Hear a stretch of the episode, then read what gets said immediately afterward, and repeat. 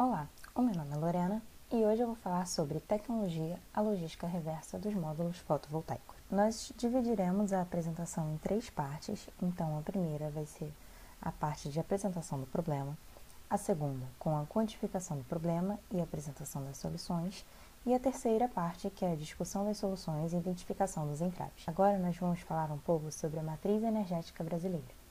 Então aqui, como vocês podem ver, nós temos dois infográficos. O primeiro, que fala sobre a matriz elétrica brasileira no ano de 2020 e o segundo, de 2019. Esses dois gráficos eles têm apenas uma diferença. Esse primeiro tem geração distribuída e o segundo é com geração distribuída. Bom, eu gostaria só que vocês se atentassem primeiro nesses, nessas porcentagens aqui. Primeiro da solar fotovoltaica centralizada, atualmente 1,5%, e a solar distribuída, atualmente um percentual de 0,6%. A matriz elétrica brasileira ainda é composta com uma porcentagem bem alta de hídrica. O que é geração distribuída e geração centralizada? Bom, geração distribuída é energia elétrica produzida no local de consumo ou próximo a ele. Ou seja, essas residências que possuem uma instalação que elas produzem energia e elas mesmas consomem. Mas não significa que a geração distribuída seja somente para casas. Nós temos também edifícios comerciais ou industriais com geração distribuída. Eles produzem o que eles consumirão. E nessa imagem nós temos uma famosa usina solar fotovoltaica em Fernando de Noronha, Pernambuco. E a geração centralizada? São projetos de usina de grande porte que normalmente ficam localizadas distante das cidades, porque esse assunto está sendo tão abordado ultimamente. Esse gráfico representa o número de instalações fotovoltaicas conectadas à rede. Em 2012, podemos 8 unidades consumidoras. Em 2016, apenas 4 anos depois, 7.616. Em 2018, dois anos depois, cerca de 46 mil instalações. Em 2019, no ano seguinte, esse número praticamente triplicou para quase 144 mil instalações, porque está sendo um consumo muito grande dessas instalações fotovoltaicas. E essa aqui é uma projeção da energia solar, é da Agência Nacional de Energia Elétrica de 2024. E eu gostaria de mostrar para vocês a relação esses dois gráficos têm aqueles números de geração distribuída, geração centralizada com 1,5% e ação solar distribuída com 0,6%. Somando esses dois números, nós temos 2,1%. E a projeção para 2024 é justamente 3%. Em 2016 era de 0,02%, um aumento de 104,4% ao ano. Então, essa projeção ela está sendo muito bem realizada. E aqui vocês podem acompanhar a evolução das instalações, como esse mercado de energia é muito dinâmico. Esse aqui é o Rio de Janeiro, com 97,4% dos sistemas fotovoltaicos do Brasil conectados à redes, em junho de 2019. E agora, seis meses depois, o número de unidades consumidoras que foi para sexto lugar. Nós tivemos muitos outros estados que passaram à frente do Rio de Janeiro. Então, nesse gráfico aqui, nós vemos que Minas Gerais está em primeiro lugar, Rio Grande do Sul em segundo e São Paulo em terceiro e na região sudeste ela comporta cerca de 47% das empresas brasileiras integradoras de energia fotovoltaica. E o Espírito Santo, número de, de idades com sistemas fotovoltaicos conectados à rede. Bom, o que é um sistema fotovoltaico? É composto por três principais partes. Primeiro, os painéis solares. Segundo, o inversor fotovoltaico. E terceiro, um medidor bidirecional. Os painéis solares, como você no número 1, um, transformam a energia proveniente do sol em energia elétrica. Aqui no número 2 nós temos o inversor, principal responsável por fazer essa inversão da corrente contínua que está aos painéis solares à corrente alternada, que é o que a gente recebe em nossa residência. Carinhosamente apelidado coração do sistema. Ele é o principal elemento justamente para conversão da radiação em energia elétrica. Quando nós recebemos a energia por corrente alternada, que alimenta os nossos equipamentos, que passa para o número 3, que é o nosso medidor bidirecional. Ele possui a função de contabilizar a energia que você produziu e a energia que você consumiu. Se você produziu mais do que você consumiu, você possui um crédito para abater caso o seu consumo seja maior do que a sua produção. Se você consumiu mais do que você produziu pelos painéis solares, então você recebe energia da rede pública e você paga por essa diferença, como se fosse um consumo normal. Bom, e aí vocês ficam questionando como é que eu consigo prender isso no meu telhado?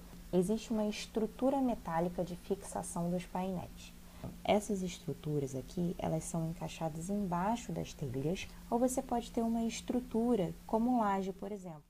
E essa, essa estrutura, ela possui uma resistência mecânica, uma resistência à corrosão, geralmente feita de alumínio ou aço inoxidável, e elas são customizadas para atender todos os tipos de instalação. Se você quiser colocar numa estrutura é, livre, né, no solo, por exemplo, no chão, você tem outro tipo de estrutura que é compatível com o que você deseja. Aqui, para vocês terem uma noção de comprimento, nós temos duas pessoas segurando um módulo e esse módulo, ele, apesar de, de parecer pequeno em algumas imagens, possui 2 metros quadrados, ou seja, um metro de comprimento por 2 de largura. Essa instalação que foi feita na laje, então essa estrutura é uma estrutura suspensa que normalmente nós fazemos para garagens solares, pois gera energia e aproveita e cobre o carro. E eu gostaria de mostrar para vocês, principalmente, essa questão de como os módulos chegam lá em cima. Não é tão simples assim. Por exemplo, você tem que subir muitos e muitos andares. Então, essa concepção de facilidade no deslocamento do material, dos equipamentos, dos módulos, tem que ser muito bem planejado, muito bem trabalhado, com todos os equipamentos de proteção individual necessários. Aqui é um exemplo, esse aqui deve ter 2, 2 metros e meio de altura. Mas quando você tem uma cobertura, por exemplo, é uma situação completamente diferente. É, essa aqui é uma instalação que a gente chama de geração distribuída. São é realizada no local da geração e esse próprio local ele consome essa energia. E quando é uma instalação fora do local de consumo, geração centralizada. Aqui nós temos um exemplo da usina de São Gonçalo, no Piauí. Ela é operada desde janeiro de 2020, considerada a maior usina solar do Brasil mas ela também é a maior de toda a América Latina. E aqui vocês podem ver a extensão dessa usina solar. Produz energia na, na faixa dos megawatts, e enquanto uma geração no local de consumo, a gente produz na faixa de kilowatt. Essa aqui é uma vista lateral das, dos módulos fotovoltaicos. Aí eu pergunto para vocês, a dificuldade para você levar todos esses módulos, criar todo esse espaço então, quando você tem um projeto desse porte, você tem que pensar em absolutamente todos os fatores que envolvem é, uma instalação. Aqui eu gostaria de mostrar para vocês que pelo Google Earth é onde a instalação dessa usina fotovoltaica fica, a uns 10 quilômetros em linha reta da cidade de São Gonçalo do Gorgueia. Pode parecer assim, pouco, mas existem outras usinas que elas têm quilômetros e quilômetros de distância da cidade. Por isso que a gente chama de usina centralizada, onde a, a energia tem que percorrer um, um pedaço enorme até chegar no ponto de consumo. Nesse slide, nós vamos falar sobre o processo de produção do módulo fotovoltaico, desde o início, onde o quartzo é minerado, até o produto final, que é o módulo fotovoltaico. As células fotovoltaicas são feitas de silício. O silício, por si, ele é dividido, compõe os wafers. Então, elas são laminadas e eles sofrem um processo químico para se tornarem células fotovoltaicas. Então, esse número de células fotovoltaicas compõe um módulo fotovoltaico. E aí nós temos dois tipos de módulo. Esse é o módulo de silício monocristal, que ele tem uma cor mais escura. E essa figura aqui nós temos um módulo de silício policristalino, onde ele tem uma coloração mais azulada. Aqui nós temos um módulo da Ginkgo Solar de 400 watts com uma alta eficiência de 19,88%. Nem todos os módulos são assim. Nós temos um com uma eficiência de 17% e possui uma potência de 335 watts. Como vocês podem ver a coloração, esse é um módulo policristalino. E nós temos essa aqui, que possui 160 watts de potência. Um de 60 watts com 14,4% de eficiência. Então a gente pode ver que existem vários tipos de módulos no mercado. Aqui como é um módulo fotovoltaico? 2,24 metros de altura, 1,04 de largura e apenas 35 milímetros de profundidade, incluindo a estrutura metálica que vai conectar com a estrutura de fixação que nós colocamos em cima dos telhados. Possui um peso de 22,8 kg. Normalmente são duas ou três instaladores para você conseguir colocar no telhado. Eu mostrei para vocês no slide anterior um painel da Ginkgo Solar. Eles possuem eficiência A. E nós temos também uma garantia de 10 anos para o produto e garantia linear de 25 anos. E o que seria essa garantia linear? O fabricante garante que do segundo ano ao 25 o declínio médio anual da potência não será superior a 0,6%. E o, e o módulo ele é constituído por alguns componentes. Temos uma estrutura de alumínio nós temos um filme posterior, EVA, uma placa bem fina para você colocar as células de silício em cima e um vidro temperado de alta transparência para proteger toda essa estrutura, caixa de junção que fica atrás, onde você tem os conectores e onde passam os cabos, os fios, até chegar no inversor. Esse foi o fim da primeira parte. Vejo vocês na segunda parte.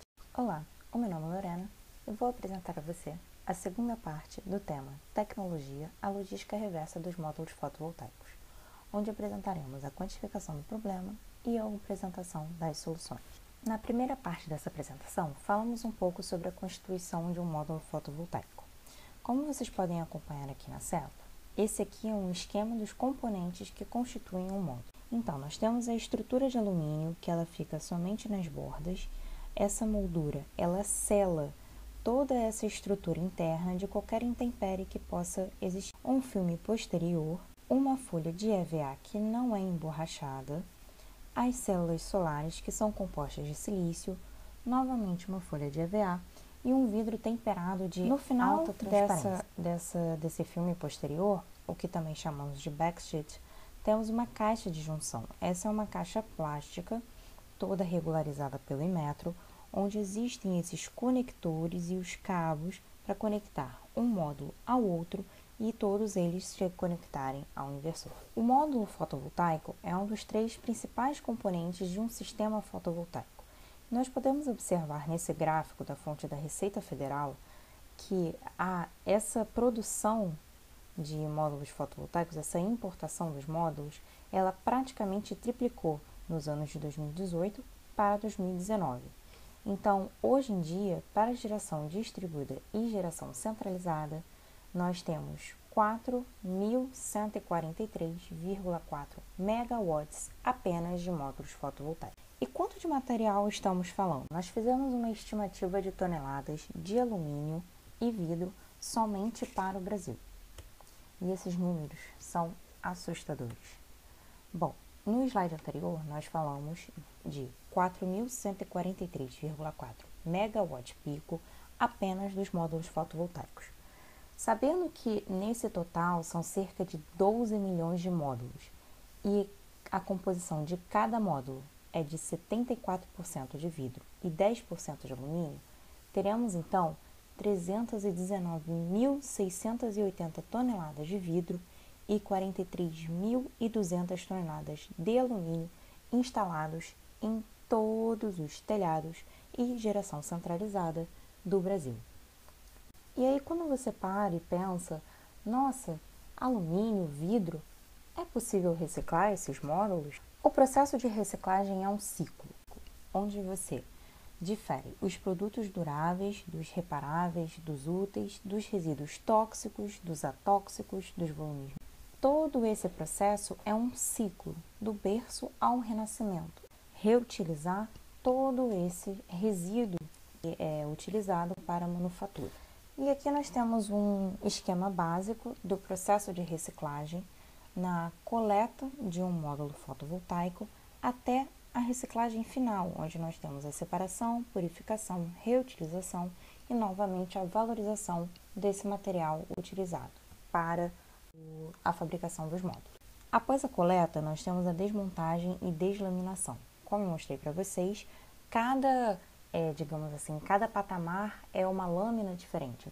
E cada processo desse sofre um tratamento totalmente diferenciado para conseguir chegar ao produto final. Bom, conforme eu falei anteriormente, nós temos uma composição para os módulos fotovoltaicos de 74% de vidro e 10% de alumínio. Mas e os outros componentes, como silício, polímero, zinco, chumbo? Eles são tóxicos, o que, que acontece com eles? Bom, nós sabemos que todos os metais pesados são altamente tóxicos e prejudiciais à saúde humana. Então, nós fizemos uma pesquisa em relação aos é, metais pesados que compõem um módulo de silício fotovoltaico e apresentamos aqui para vocês. O chumbo. O chumbo, o Ministério do Meio Ambiente criou em 2019 um programa de logística reversa de baterias automotivas de chumbo ácido. Mas aí fica o questionamento: será que servem para os módulos de silício também? O cobre. O cobre, existem indústrias de reciclagem brasileiras que fazem esse tratamento com cobre e chegam ao produto final, chega a matéria-prima novamente. O selênio. O selênio ainda está em estudo. Normalmente, o selênio é encontrado em vidros avermelhados, alguns tipos de shampoo de caspa, equipamentos de fotocopiadora, só que ainda está em estudo e é um metal pesado, altamente tóxico. O telúrio. Telúrio também está em estudo, encontrado em CDs, DVDs regraváveis, catalisador no refino do petróleo, adicionado e é adicionado ao chumbo para torná-lo mais resistente aos ácidos. O cádmio. Bom, o cádmio existe uma indústria de pilhas e baterias de níquel e cádmio para evitar o descarte indevido e deposição incorreta desses elementos no aterro sanitário. Tá, mas e aí? Será que serve também para os módulos fotovoltaicos que possuem cádmio? Todos nós sabemos que todos os resíduos descartados inadequadamente eles podem causar impactos negativos sobre o meio ambiente e a saúde humana. Tais impactos são associados à lixiviação de chumbo e cádmio e perda de metais raros como prata, índio, galho e germânio.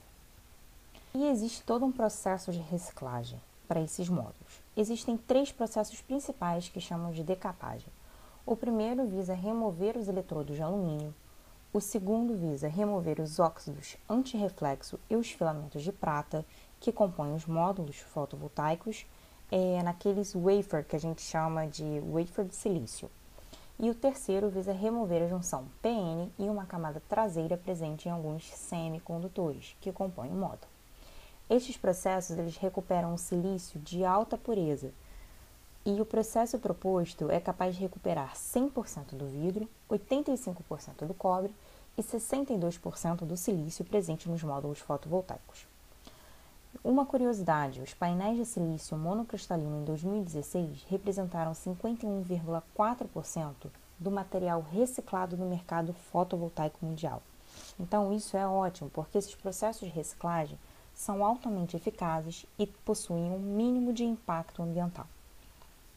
E aí nós entramos num questionamento muito interessante que é a química verde, ou seja, é uma busca pela eficiência de energia onde deverão ser considerados os impactos ambientais e econômicos na produção, assim como o desenvolvimento de processos que ocorram a temperatura e pressão ambientes. Os produtos degradáveis devem ter uma biocompatibilidade, ou seja, após a utilização, o produto não deve permanecer no ambiente, degradando-se em produtos inócuos. E aí nós entramos no conceito de logística reversa. Já explicamos o que é reciclagem, agora vamos explicar logística reversa para vocês conseguirem perceber o que é mais vantajoso financeiramente para uma indústria inteira de módulos fotovoltaicos. Não são módulos, mas compostos fotovoltaicos que compõem o sistema fotovoltaico. Logística reversa é o processo de movimentação de produtos da sua típica destinação final para outro ponto com o propósito de capturar valor ou enviá-lo para o destino adequado Ou seja, vamos acompanhar aqui as setinhas. Nós temos essa logística convencional, que é o fabricante envia para o comércio, o comércio faz toda essa produção, essa venda para o consumidor, onde faz a separação dos resíduos numa coleta seletiva próximo ao município, onde é registrado para o aterro sanitário. E qual a ideia da logística reversa? Você tem um fabricante que coleta após o, o, o uso, descarte do produto, ele devolve para o comércio, o comércio devolve para o fabricante e o fabricante ele trabalha todo o, o descarte nessa usina de reciclagem, onde todo o material ele é retornado à matéria-prima, ou seja, ao produto final é a matéria-prima, onde a, mesma matéria-prima é utilizada pelo fabricante.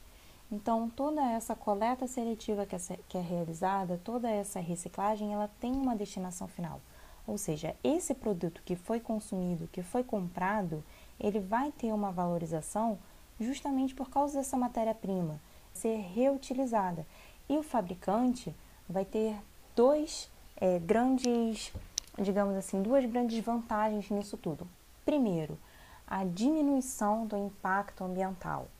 E segundo, a diminuição do valor agregado ao produto, porque toda essa matéria-prima, querendo ou não, ela já foi paga por um consumidor nesse, nessa primeira compra.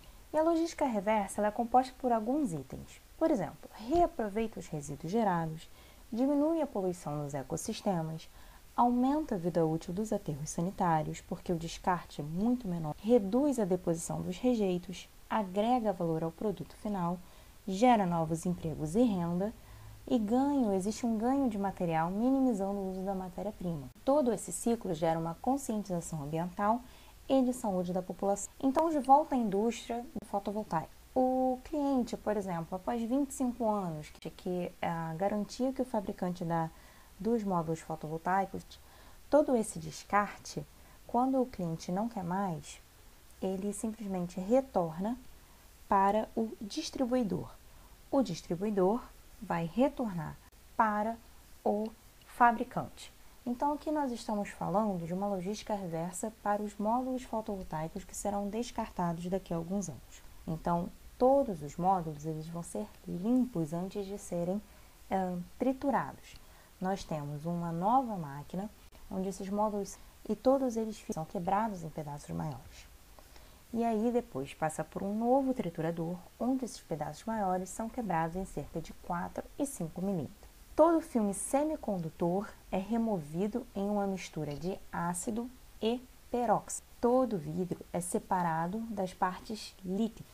Todos os líquidos ricos em metais pesados sofrem o um processo de precipitação nessas bombonas plásticas. 95% do material semicondutor é reciclado, que é o telúrio e o cádmio. Após esse vidro separado das partes líquidas, como podemos ver nessa segunda bolinha, nós temos uma tela vibratória que separa todo o vidro do material laminado. Esse vidro é lavado para eliminar qualquer resíduo do filme semicondutor. E 90% do vidro será reciclado para uso em novos produtos, inclusive para a fabricação de novos módulos fotovoltaicos. E aí fica esse questionamento: o que é mais vantajoso financeiramente hoje em dia? Ter uma indústria onde todo o material descartado será reciclado ou as indústrias existentes se adaptarem à nova logística? Então, quais são os fatores que garantem o sucesso de implementação do sistema de logística reversa? Falando quanto à sustentabilidade do processo, nós temos o consumidor, que deve solicitar a retirada do módulo fotovoltaico do local onde esse módulo está instalado, Lembrando que esse processo não é tão fácil, porque se for um prédio, por exemplo, uma cobertura de 10, 12 andares, onde o residente tem uma instalação de módulos fotovoltaicos, como é que faz esse processo da retirada? Quem vai fazer essa retirada dos módulos desse 10, 12 andares até levar diretamente ao fabricante? Então, todo esse processo, o fabricante ou importador deve arcar com a parte delicada dos custos de implantação e operação do sistema de logística reversa, assim como ele tem que se habilitar como tal ou associar-se a uma organização gestora próximo à instalação. Existe também indústria de reciclagem que deve ser certificada junto aos órgãos fiscalizadores, onde vai ser realizado o processo de reciclagem e disposição final correta de todo o material. E é nessa indústria de reciclagem onde devem ser provenientes as informações de performance de todo o processo. E cabe ao poder público atribuir e fiscalizar as metas de reciclagem para ganho dessa performance no processo. Ou seja, se você tiver uma certificação legal, uma certificação ambiental, que todo esse processo está sendo realizado adequadamente, joia! Esse quer dizer que essa logística reversa teve seu ciclo completo. Eu gostaria de agradecer, em nome da equipe do Projeto Vento Solar, a sua atenção e chegamos ao fim da segunda parte do módulo de Tecnologia Logística Reversa dos módulos fotovoltaicos. Aguardo vocês na terceira parte. Tchau, tchau! Olá! Bem-vindo à terceira parte da apresentação sobre tecnologia, a logística reversa dos módulos fotovoltaicos.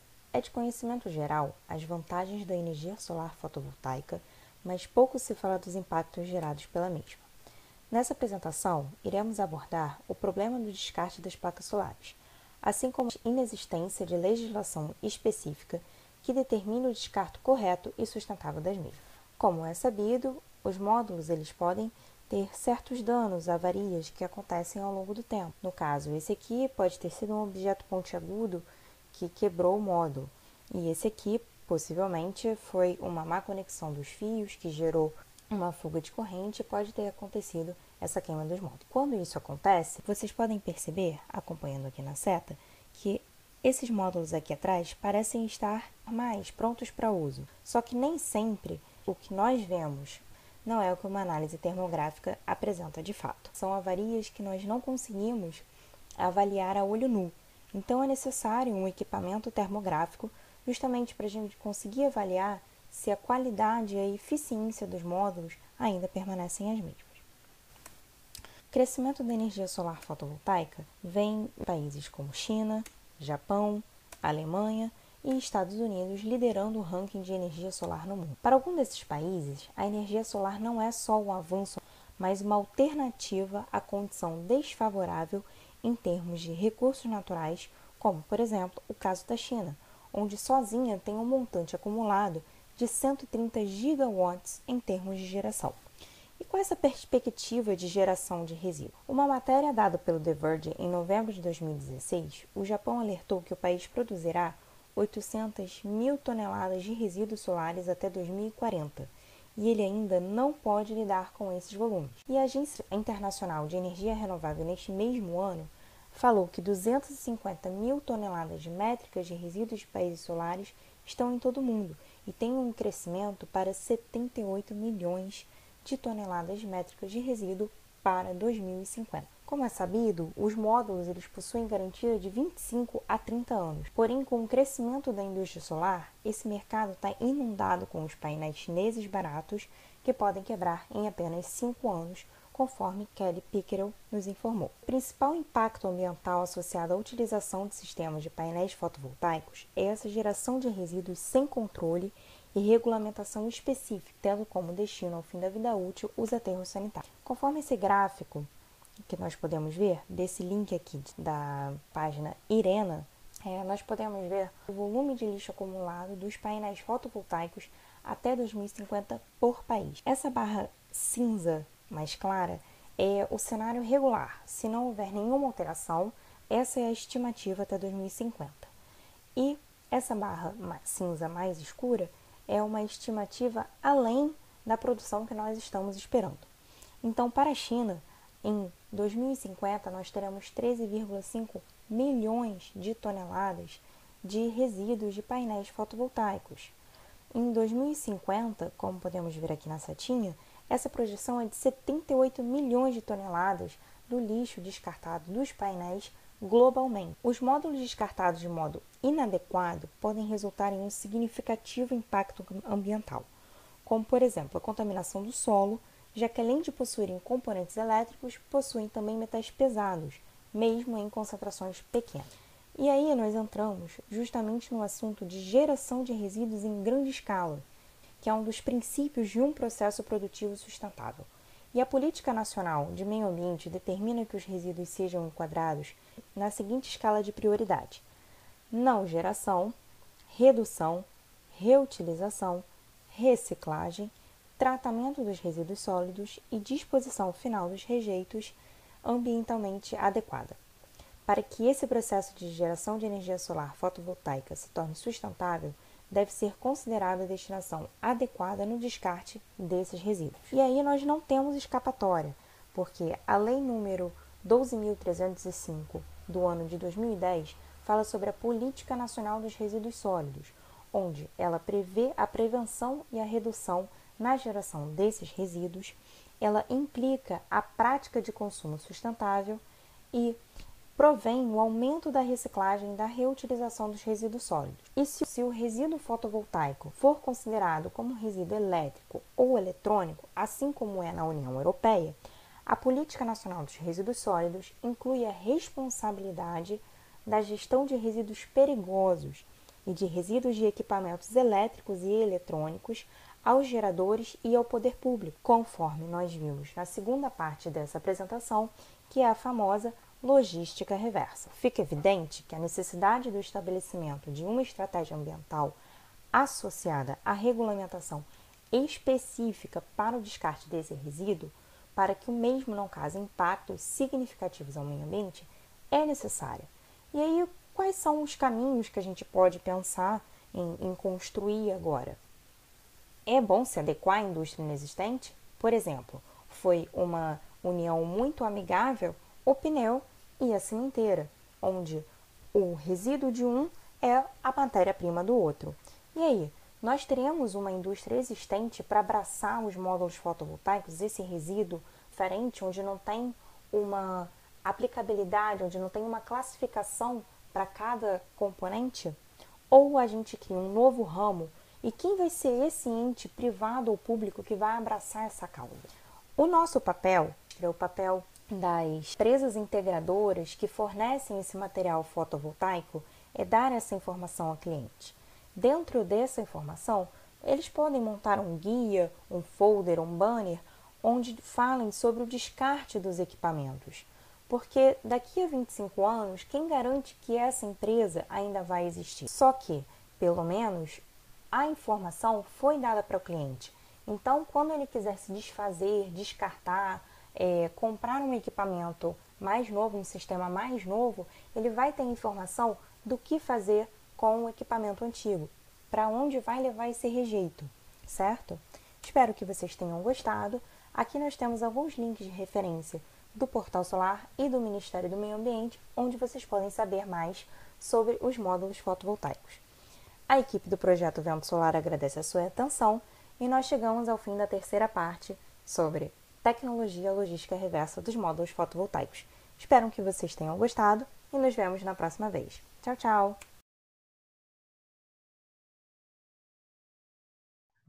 Então, queria aproveitar da gente para abrir né, os trabalhos. Queria perguntar, todo mundo conseguiu ver os vídeos? Sim. Sim. Eu também vi. Eu Consegui sim. Várias vezes. Ficou Parabéns alguma... aí. Ai, obrigado. Ficou alguma dúvida? Tem algum ponto que vocês queiram tentar? Fala, Carol, manda lá. Tem alguns pontos que eu queria comentar, mas tem primeiro uma dúvida. No slide, se eu não me engano, no primeiro vídeo, fala sobre a porcentagem de produtividade dos painéis. Eu queria entender melhor o que, que é essa porcentagem. É uma porcentagem de produção? É uma porcentagem dentro da, da consumo de energia da casa? Não entendi muito bem. Esse aqui? Isso, isso mesmo. Então, são esse percentual de 19,8, 17 e 16, né? Isso, perfeito. Dentro do padrão da norma, existe uma metodologia que ele diz para você, baseado na quantidade de energia que está chegando do sol, quanto dessa energia o painel fotovoltaico consegue converter em eletricidade. Esse percentual 19, 17, 18, ela tem justamente essa relação. Quanto de energia o painel está recebendo em termos de fótons por hora e quanto ele está conseguindo entregar em termos de elétrons por hora, ou watt. Posso complementar aí, Marco? Me corrija. Se Por favor, por favor. Positivo. É, o painel fotovoltaico ele, ele, ele é ele tem uma dimensão, esses de 72 células, de 2 metros quadrados. A gente entende, para efeito de teste em laboratório, que é quando é medida a potência desse painel, que ele está recebendo uma energia de 1.000 watts por metro quadrado. Então, é, se ele é capaz de 1.000 watts converter 400, e esse da Ginkgo, um pouquinho maior do que 2 metros quadrados, seria essa transformação de dos mil watts que chega por metro, metro quadrado, quanto que ele transforma em potência efetiva no laboratório.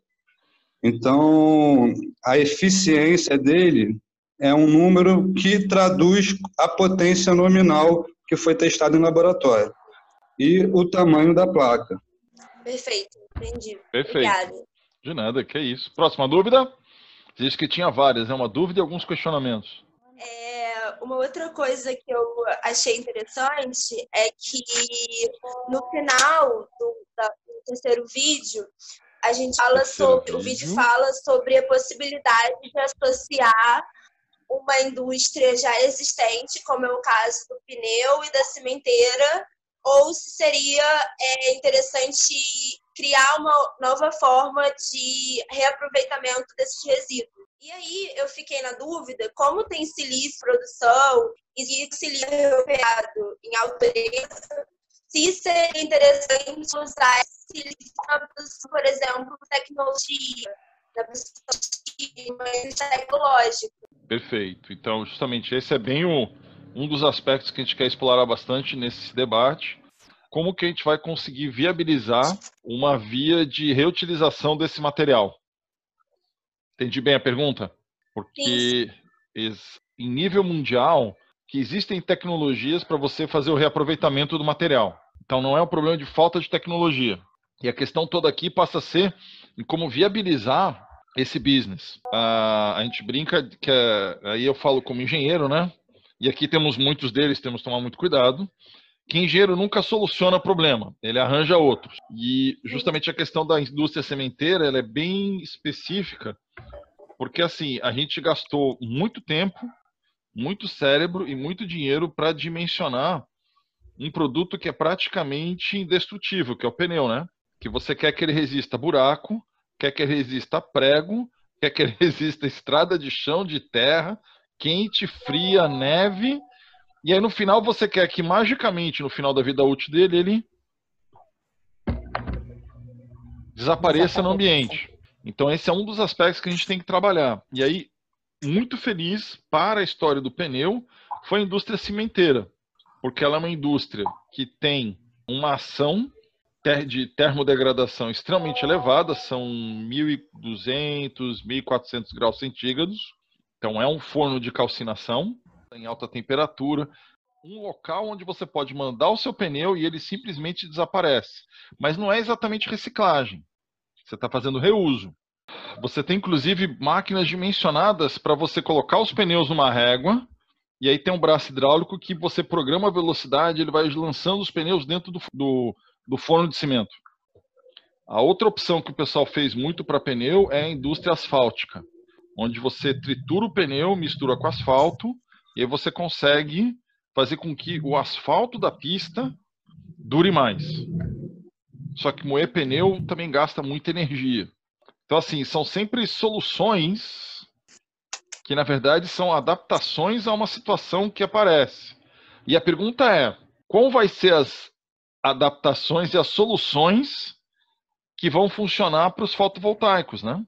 Porque e aí o Roberto pode até dar um, dar um, alô para nós. Qual é o tempo de vida médio de uma empresa na área fotovoltaica? especialmente na parte dos integradores, né? Porque assim, você tem um monte de empresa que abre, um monte de empresa que fecha, gente que entra no mercado, gente que sai do mercado, e esses caras vão estar tá aí quando? Quando a vida útil do painel encerrar. E como é que é a questão da garantia, né? Roberto, não é só isso. Quanto é. vai custar para a empresa isso, essa, essa logística? Não, vai valer não... a pena? Não vai? Vamos por partes. Tá bom. Porque se a empresa não tiver lá. É, não tem nem logística para fazer. Tem nem Exatamente. logística para fazer. Mas vai lá, Roberto. Desculpa. É, é, só complementando aí, e ainda tem a, as qualidades dos painéis, né? Painéis que duram 20, 25 anos, painéis que duram uns cinco anos. É, vamos lá. Vamos tentar é, colocar uma condição aqui. A princípio, todo é, o painel Xing mas que entra no mercado nacional para geração distribuída, ele tem o selo Inmetro. Uma vez que ele tem esse selo Inmetro, ele tem também uma garantia de produtividade dessas células por 20 anos. Um, um painel fotovoltaico ele não tem desgaste mecânico durante a produção de energia tem estudos aí, alguns painéis produzindo energia há mais de 40 anos. Eu, eu vejo uma vida útil é, desses painéis, vão dizer que chega em 40 anos, se a gente não tiver uma tecnologia muito revolucionária, que ocupe muito menos área, não faz sentido você jogar fora algo que está produzindo. Ele pode não estar tá produzindo como um painel atual, mas ele está produzindo e está colaborando para a sua planta de alguma forma. Aí tem a questão do consumo de área. É, quanto à responsabilidade dos integradores, né, Marco? Uhum. É, o integrador ele é um prestador de serviço, né? A princípio, é, a nossa relação com o cliente, ela tem um, uma, um prazo de garantia quanto ao serviço de um ano. Se esse cliente quiser contratar uma manutenção, é feito um contrato à parte de manutenção anual que o cliente renova se quiser a cada ano. Eu vejo que a logística reversa dos módulos ela é um, realmente algo que a gente tem que levar em consideração, mas que é responsabilidade dos fabricantes. Né? As empresas integradoras, realmente, elas aparecem e somem, ultimamente aparecem muito mais do que somem, né? mas vai chegar um ponto, vai chegar um ponto de equilíbrio aí, se Deus quiser, onde a gente vai começar a realmente ter um número é, determinado de, de empresas atuando no setor para que o mercado seja saudável acho que todo mundo vê esse mercado de energia solar fotovoltaica com bons olhos, mas a questão dos integradores, eu, eu não vejo eles com responsabilidade sobre essa logística reversa. Isso seria realmente dos fabricantes. Talvez ainda dos distribuidores dos equipamentos, dos importadores, mas não do prestador de serviço. Esclareci, confundir, como é que ficou? Não, porque assim, é uma área que é muito complicada, especialmente aqui no Brasil, onde a gente tem pouco hábito de pensar em levar de volta o que a gente comprou. Quem é um pouco da minha geração, e um pouco antes, né? Lembra de ir lá nos fundos do supermercado para levar as garrafas vazias, pegar o ticket, na hora que for passar no caixa não tem que fazer a devolução do casco. A gente veio e a indústria de refrigerantes adotou uma questão de conveniência e hoje em dia predomina a embalagem descartável. Não é a realidade de outros mercados. O mercado europeu, por exemplo, ele está acostumado com essa ideia de você levar de volta a sua embalagem, o seu produto usado. Aqui no Brasil, alguns fabricantes começam a ter programas de recompra. Traga o seu celular e ganha desconto faz parte de estratégias de tentar fechar o ciclo. Mas aqui no Brasil é muito complicado você fazer isso, você querer mudar o comportamento do consumidor. O consumidor está Mesmo acostumado... com a, as tentativas, várias tentativas de implementação da Política Nacional de Resíduos Sólidos, né, que a gente tem no uhum. Brasil, ainda assim é muito difícil implementar algumas questões que estão preconizadas lá, por exemplo, a logística reversa para o caso dos, dos, dos, dos, do que a gente está falando aqui hoje, os, uhum. os, módulos, né? E aí, e aí a gente já, já levantando aí um, já levantando aí mais uma bola, que tipo de resíduo se enquadraria, né, um módulo fotovoltaico? É, é um é um lixo eletrônico? É o quê, né? a, a, a, política nacional ainda não conseguiu quadrar e classificar ele de uma forma específica, assim, para a gente ter uma diretriz de, de encaminhamento e reciclagem dele, né? O que eu, o que eu vejo, assim, sobre os painéis, eles têm uma característica de não serem tóxicos, né? Isso é um bom fator. Outra, a questão da longevidade deles acho que a gente vai ter muito mais reuso, vamos dizer assim, quer dizer, uma empresa que resolva é, trocar todos os módulos fotovoltaicos do telhado dela, porque existe uma tecnologia que vai ocupar menos espaço, logo ela vai conseguir, então, aumentar a produção que ela teria naquele telhado. Por que não um programa social que possa levar aqueles módulos para a comunidade carente, né? para, de repente, para escolas, para, enfim, para é, outros locais onde faça sentido aquele módulo. Ele não é indestrutível, obviamente, que uhum. é, ele tem uma certa fragilidade, é, mas a princípio resiste aí a, a, coluna de 10 metros de neve, chuva de granizo, então não é qualquer coisa que pode danificá-lo fisicamente. Então, o que eu vejo como caminho talvez seja o, o reuso, não a reciclagem. Mas o reuso das placas. Reciclar ele, é, de fato, vai, vai, é, vai ser um tanto quanto difícil fazer essa reciclagem em função da diversidade de materiais incorporado no painel. Obviamente que você tem o alumínio da moldura, beleza, isso daí está fácil hoje. O vidro, ele está incorporado, ou seja, colado, célula, a célula como sendo um material de silício, né? ela não vai agredir a, a natureza, enfim mas é, um, acho que o melhor caminho seria pensar na, na, viabilidade do reuso desse material. É, outra, outra questão que eu fiquei é que tem um momento que fala sobre a aplicação de painel solar para criar garagem, mas aí eu acho que o próprio slide, pelo menos pela imagem, fala numa situação de uma propriedade privada, de uma casa ou de uma empresa.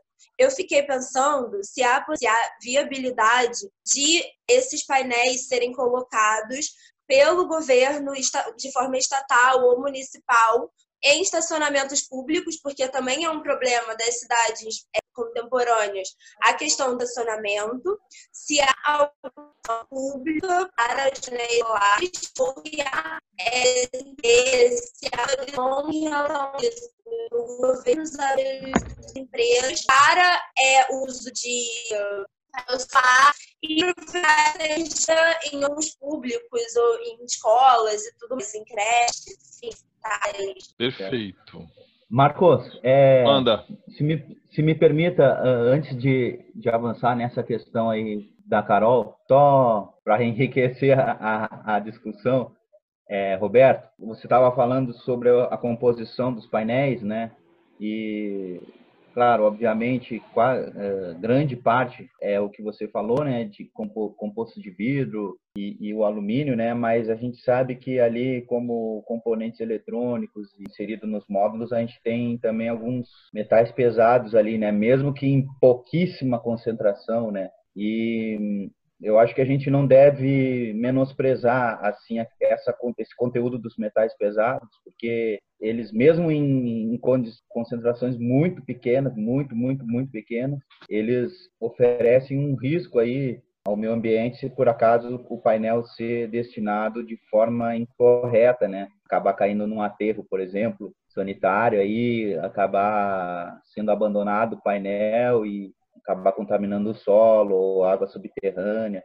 Mesmo sendo em pequenas concentrações, metal pesado ele já representa um, um risco crônico assim para o meio ambiente, né? Para tu ter uma ideia, as, as, as resoluções CONAMA de, de concentrações seguras e, e de indicadoras de, de, contaminação são, são em microgramas por, por litro, né? Partes por milhão, é uma coisa assim ínfima, muito pequenininha, né? E que de forma crônica pode pode causar um dano muito grande, né? E aí somando isso a perspectiva que a gente tem da quantidade de painel mais cedo ou mais tarde chegando no final da sua vida útil, então assim acho que é importante a gente ter esse cuidado assim de não menosprezar os metais pesados que parece pouquinha concentração, mas pode representar eventualmente um risco. Até nos próprios processos de reciclagem, às vezes podem haver as contaminações. Nos processos de reuso, a gente tem que também cuidar isso aí, né? O que você acha aí, é, Roberto? Ah, Milton, concordo com você. Realmente, é, quando eu disse que a gente teria um material que tem pouca, vamos dizer que é inerte, é, realmente me, me referia a baixa concentração, seria principalmente o cádmio, o boro, realmente é, são metais que a gente tem que, que olhar com, com, certo cuidado, Hoje eu não vejo muito eletrônico indo para aterro sanitário. Né? E acredito que com os painéis também a gente não deva. Deixa eu aproveitar a pausa, o, o silêncio. Isso. Milton, só complementando, e aqui nós temos engenheiros ambientais, depois pode até falar com mais propriedade do que eu. Mas um dos grandes problemas da presença do, do metal pesado não é necessariamente a sua concentração, mas o fato de que se o material apresenta metal pesado, você muda a classificação do teu resíduo. É, exatamente. Então as suas, a, a, a, vamos dizer, a, liberdade que você tinha para fazer, quer dizer, você se fica mais restrito, né? Sim. Então assim, não é tanto, é, são dois aspectos. Um é o aspecto da, do percentual, como você bem colocou, porque ele tem um potencial de contaminação grande, mas tem a questão da legislação. Porque a partir uhum. do momento que você tem ali um laudo dizendo, olha, tem boro, tem, tem cádmio. Tem Não, cádmio. Mas, isso, mas a, a, questão é que assim, é, você para de se perguntar quanto de, e a legislação passa a falar, se tem, é resíduo uhum. perigoso. Se é resíduo perigoso, você. as, as, as, suas opções vão se reduzindo, né? né? Eu então, acho que essa é a principal questão, né? agora do momento, porque o que a gente precisa pensar agora é que sim, a gente pode outros usos para esse painel, mas em algum momento ele vai precisar ter um destino final. E eu acho que o que a gente precisa pensar agora, independente de se vai ser daqui a 40, 50 ou se ele vai durar mais tempo do que o estimado, é se planejar agora para o que, que nós vamos fazer na hora de, de dar esse destino para esse painel, entendeu? Eu acho que é essa questão que não é discutida e é que não tem uma legislação específica, justamente porque você não consegue classificar esse painel, porque não tem uma classificação específica. Então, a partir do momento que a gente classificar ou que a gente definir esse painel é um resíduo perigoso, esse painel é um resíduo eletrônico, independente do que for, a gente vai conseguir definir medidas de como a gente pode destinar esse resíduo, ou qual vai ser a melhor forma se a gente vai, se o meio vai ser reciclar, é vantajoso só destinar e não reciclar? Então, acho que são os pontos que a gente precisa é, focar agora. Eu, eu, eu trocaria o vantajoso por viável. Sim, é, foi nesse sentido do se a gente não reciclar é viável, a gente está produzindo painel, então painéis no caso, então uhum. são essas questões que a gente precisa pensar agora, são essas questões que a gente precisa se planejar de quem que é essa responsabilidade. Então, essas coisas que hoje ninguém toca no assunto, não tem nenhuma legislação, que nela ninguém sabe como vai fazer, e quando chegar o momento específico, que, que vocês viram aquela quantidade de painéis que são esperados para daqui a, acho que era 2050, 2040, uhum. tem várias pesquisas sobre a quantidade, sobre toneladas de painéis que vão chegar ao fim da vida útil que vão ser descartados. E aí, alguém já parou para pensar em como vai fazer isso? Tem algum, sabe, algum planejamento? Acho que esse é o momento disso. Que é esse slide aqui, né? 20 milhões de toneladas de resíduo. Quer dizer, Sim. e aí um dos grandes problemas que a gente enfrenta. Isso, é, Marcos, isso é só, só na China. E aí a questão toda é, se você for pensar, China é isso aqui, né? Que é reciclagem de eletrônicos.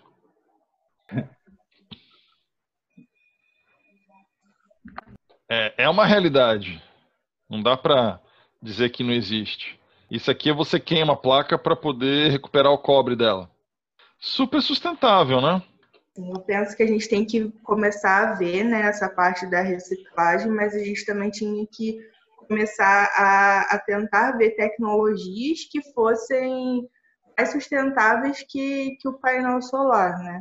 E aí eu estava, agora eu estava pesquisando, tem aquele filme fotovoltaico, OPV, é aquele filme orgânico, e se vende como reciclável, sustentável e tal. Que é, e, teoricamente seria com valor muito mais baixo de produção do que as próprias placas. E aí eu queria saber também, Marcos, por que, uhum. que isso não é difundido? Assim, com mais com mais potência para chegar a mais pessoas, já que é mais barato, mais, é, mais sustentável, tem essa oportunidade de ser reciclável. Isso não conseguiria chegar a muito mais outras pessoas? Então, aí a gente vai chegar nas questões de mercado, né? Você tem questões, por exemplo, de é, oferta de volume.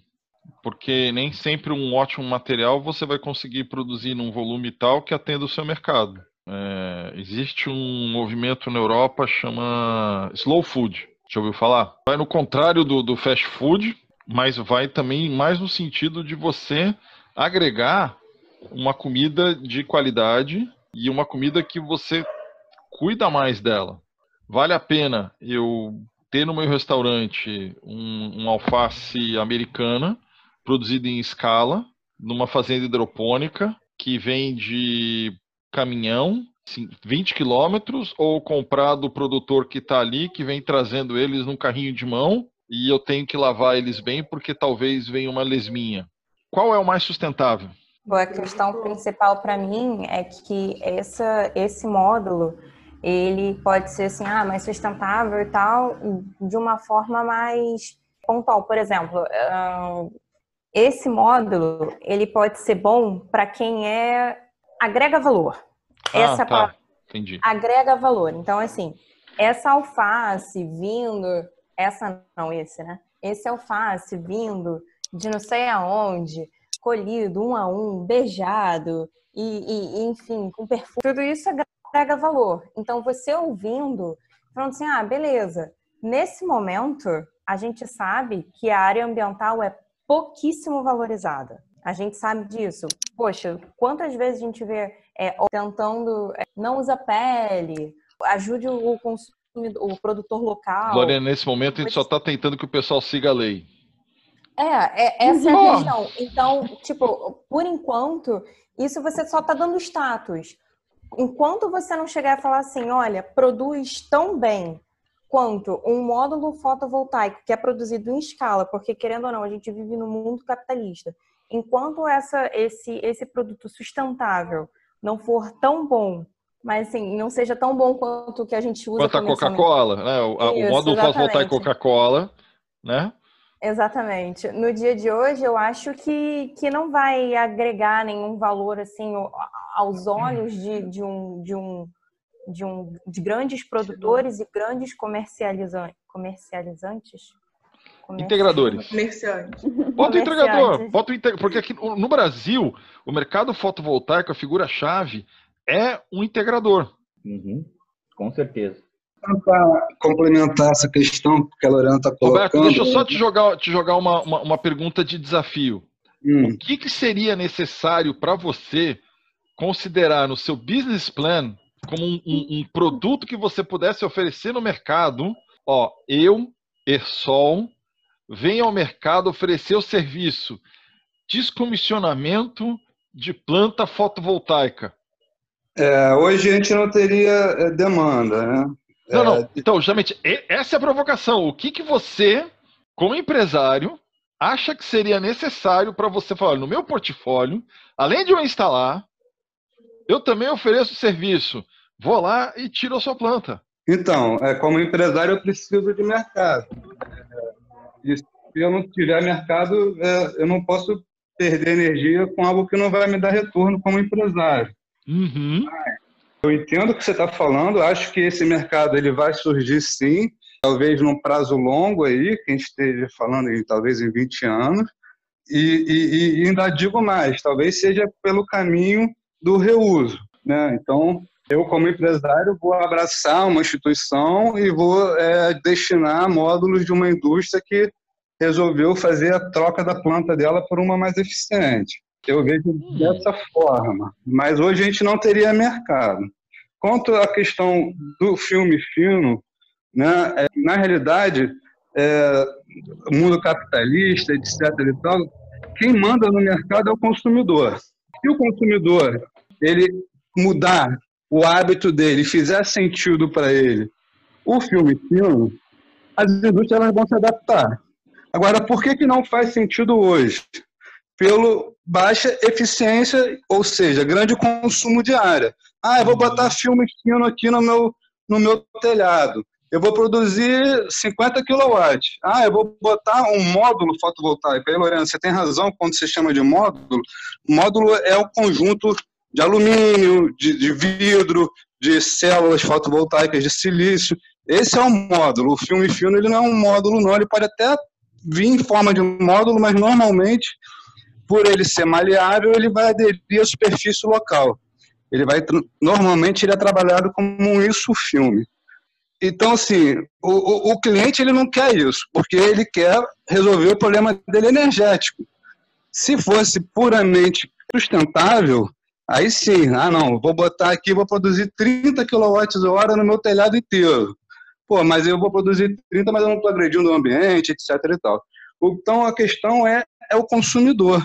A, ponta, ou seja, o, o interesse da indústria é atender o consumidor, o interesse da empresa é atender o consumidor.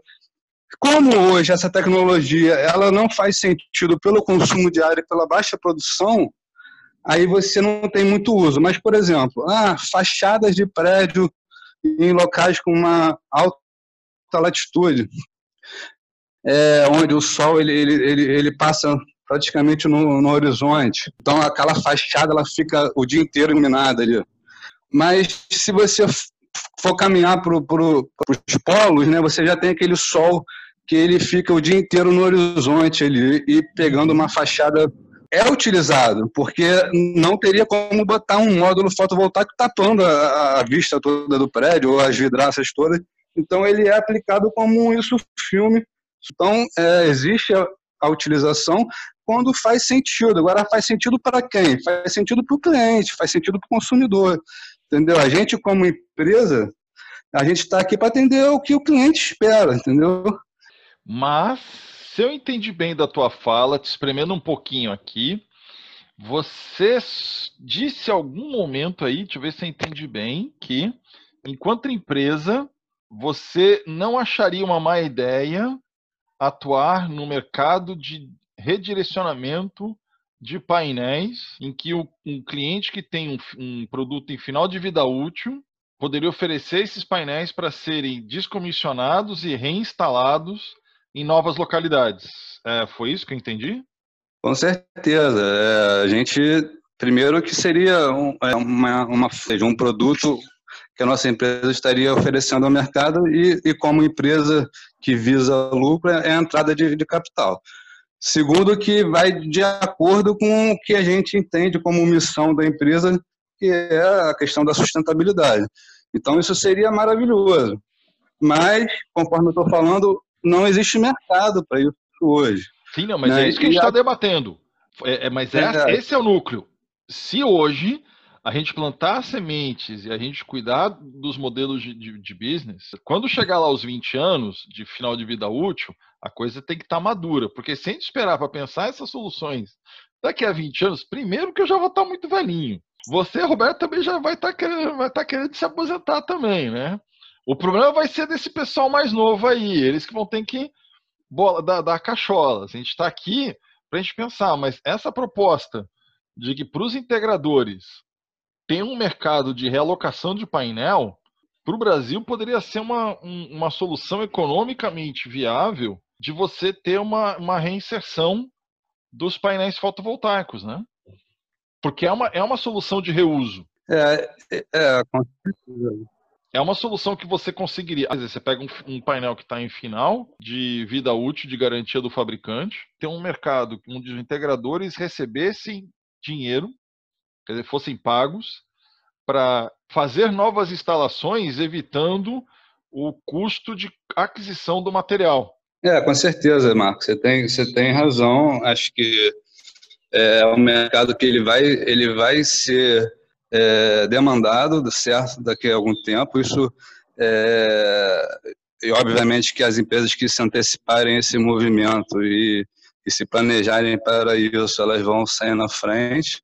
Você acha que o modelo de business de recapacitação de sistemas fotovoltaicos, o, o, o, camarada que hoje comprou um projeto fotovoltaico, chega aqui há 10 anos, a demanda dele aumentou, está consumindo mais energia elétrica. Você acha que ele poderia ter um, um produto que é viável para vocês, que eles, ele pagar, para vocês instalarem um novo sistema e nesse preço tá vocês passarem esse, foto, esse sistema fotovoltaico para um outro cliente? Sim, sim, é, com certeza. Os painéis eles têm essa característica né, de poderem ser relocados. Vejo sim com bons olhos essa sugestão. Acho que naturalmente, né, o mercado deve caminhar para esse sentido, porque mercado de recompra. É, de recompra, porque a gente fala em final de vida útil de painel, e aí eu vou colocar mais uma vez, tem painéis produzindo há 50 anos e, uhum. e produzindo 60%, 70% da capacidade original dele. Então você vai pegar isso e vai jogar fora, porque tem gente que precisa desses 60%, 70% que para você não está fazendo sentido. Então, é, vejo com, com, com, bons olhos. Eu queria provocar para vocês aí, é, a gente está focado muito no módulo fotovoltaico, e aí eu digo o seguinte, nesse mercado de geração solar fotovoltaica, é, o grande vilão ambiental, e coisa de cinco anos a gente vai ter isso explodindo, vão, vai ser o uso off-grid, e aí sim as baterias. Hum. É, isso em pouquíssimo tempo. A mobilidade elétrica está vindo, é, a rede ela é precária, é, enfim, a, quantidade de impostos e questão de, de normativa, legislação, tudo isso ele vai favorecer o off-grid. E aí as baterias ela realmente tem uma vida útil bem reduzida, a quantidade de metal é, utilizada ela é, é enorme. Ela é pesada. É, então, é, ela então, tem assim, massa. Carregar uma bateria, é. você carrega mesmo. Não é qualquer um que leva para lá e para cá, exatamente. Então, assim, essa, essa, essa, essa nossa temática, ela, ela tem com certeza sentido e ela, e ela vai fazer cada vez mais sentido ao longo do, do avanço da tecnologia e com a questão da mobilidade elétrica e o uso das baterias. Aí a gente vai ter realmente um grande problema à frente para a gente colocar. Isso é uma provocação. Eu não sei se vocês já se anteciparam esse tema das baterias, mas vejo isso até com, com muita preocupação, porque vida útil reduzida, uma quantidade enorme de metais, a indústria automotiva erando de verdade nesse, nesse caminho, então aí está um grande problema. Muito bem colocado, Roberto, muito bem colocado aí. E aí, alguém quer jogar alguma lenha numa fogueira em relação às baterias? Bateria é bom, gente? Depende. Não. Votação. É, depende. Dedinhos para cima para quem acha que bateria é bom e dedinho para baixo de quem bateria é ruim. E para quem não fica assim. depende é assim. Ou depende assim. vamos dividir, vamos, vamos fazer uma pergunta diferente, Marco. Vamos falar assim: acumulador de energia é bom ou acumulador de energia é ruim? E dentro dos acumuladores, a bateria. Porque você acumular energia é o que a Dilma queria fazer, estocando o vento, estocando é o que o mundo exatamente, é. quer fazer. Né? Então, é... Mas é por isso que a minha pergunta era bem nessa, é a bateria, porque hoje a bateria é a única tecnologia que em custo e em escala, que são as duas coisas que são importantes para poder garantir mercado, né? Que eu não vou iniciar um negócio se eu não tenho demanda, como você mesmo colocou. Eu, eu posso pensar em fazer um mercado de recompra de painel? Posso, desde que ele tenha uma, uma, uma massa crítica, né? Uhum. Porque, por exemplo, hoje, a gente, é, esse ano a gente está aí com, acho que foram mais de cinco usinas fotovoltaicas no Nordeste de grande porte. Uma dessas usinas de grande porte que descomissionar os painéis dele e que resolver trocar para uma geração mais nova, porque aumenta 5% ou 10% de eficiência, eu quero esse contrato para mim, né? Essa que é a verdade as empresas que estiverem de olho nesse, nesse, nesse, modelo de mercado daqui a 5 ou 10 anos, porque isso vai acontecer, as placas vão começar a, a entrar novas placas no mercado e, e, vai querer ter essa vontade de querer trocar por placas novas. A gente já está vendo isso. Na eólica, hoje, o movimento no mercado é repotenciar. As empresas estão avaliando como colocar máquinas melhores em parques que já estão que já existem para produzir mais energia. Então esse movimento vai vir também na fotovoltaica. Então, por exemplo, se hoje o cara instalou um filme fino, porque, ok, ele tem uma eficiência menor, mas o preço dele também é menor, né? E daqui a cinco anos ele fez caixa e, e fala assim, pronto, estou pronto para trocar tudo por sílica agora, agora você vai ter um, um volume grande de painéis para você poder brincar. E o modelo de negócio se viabiliza.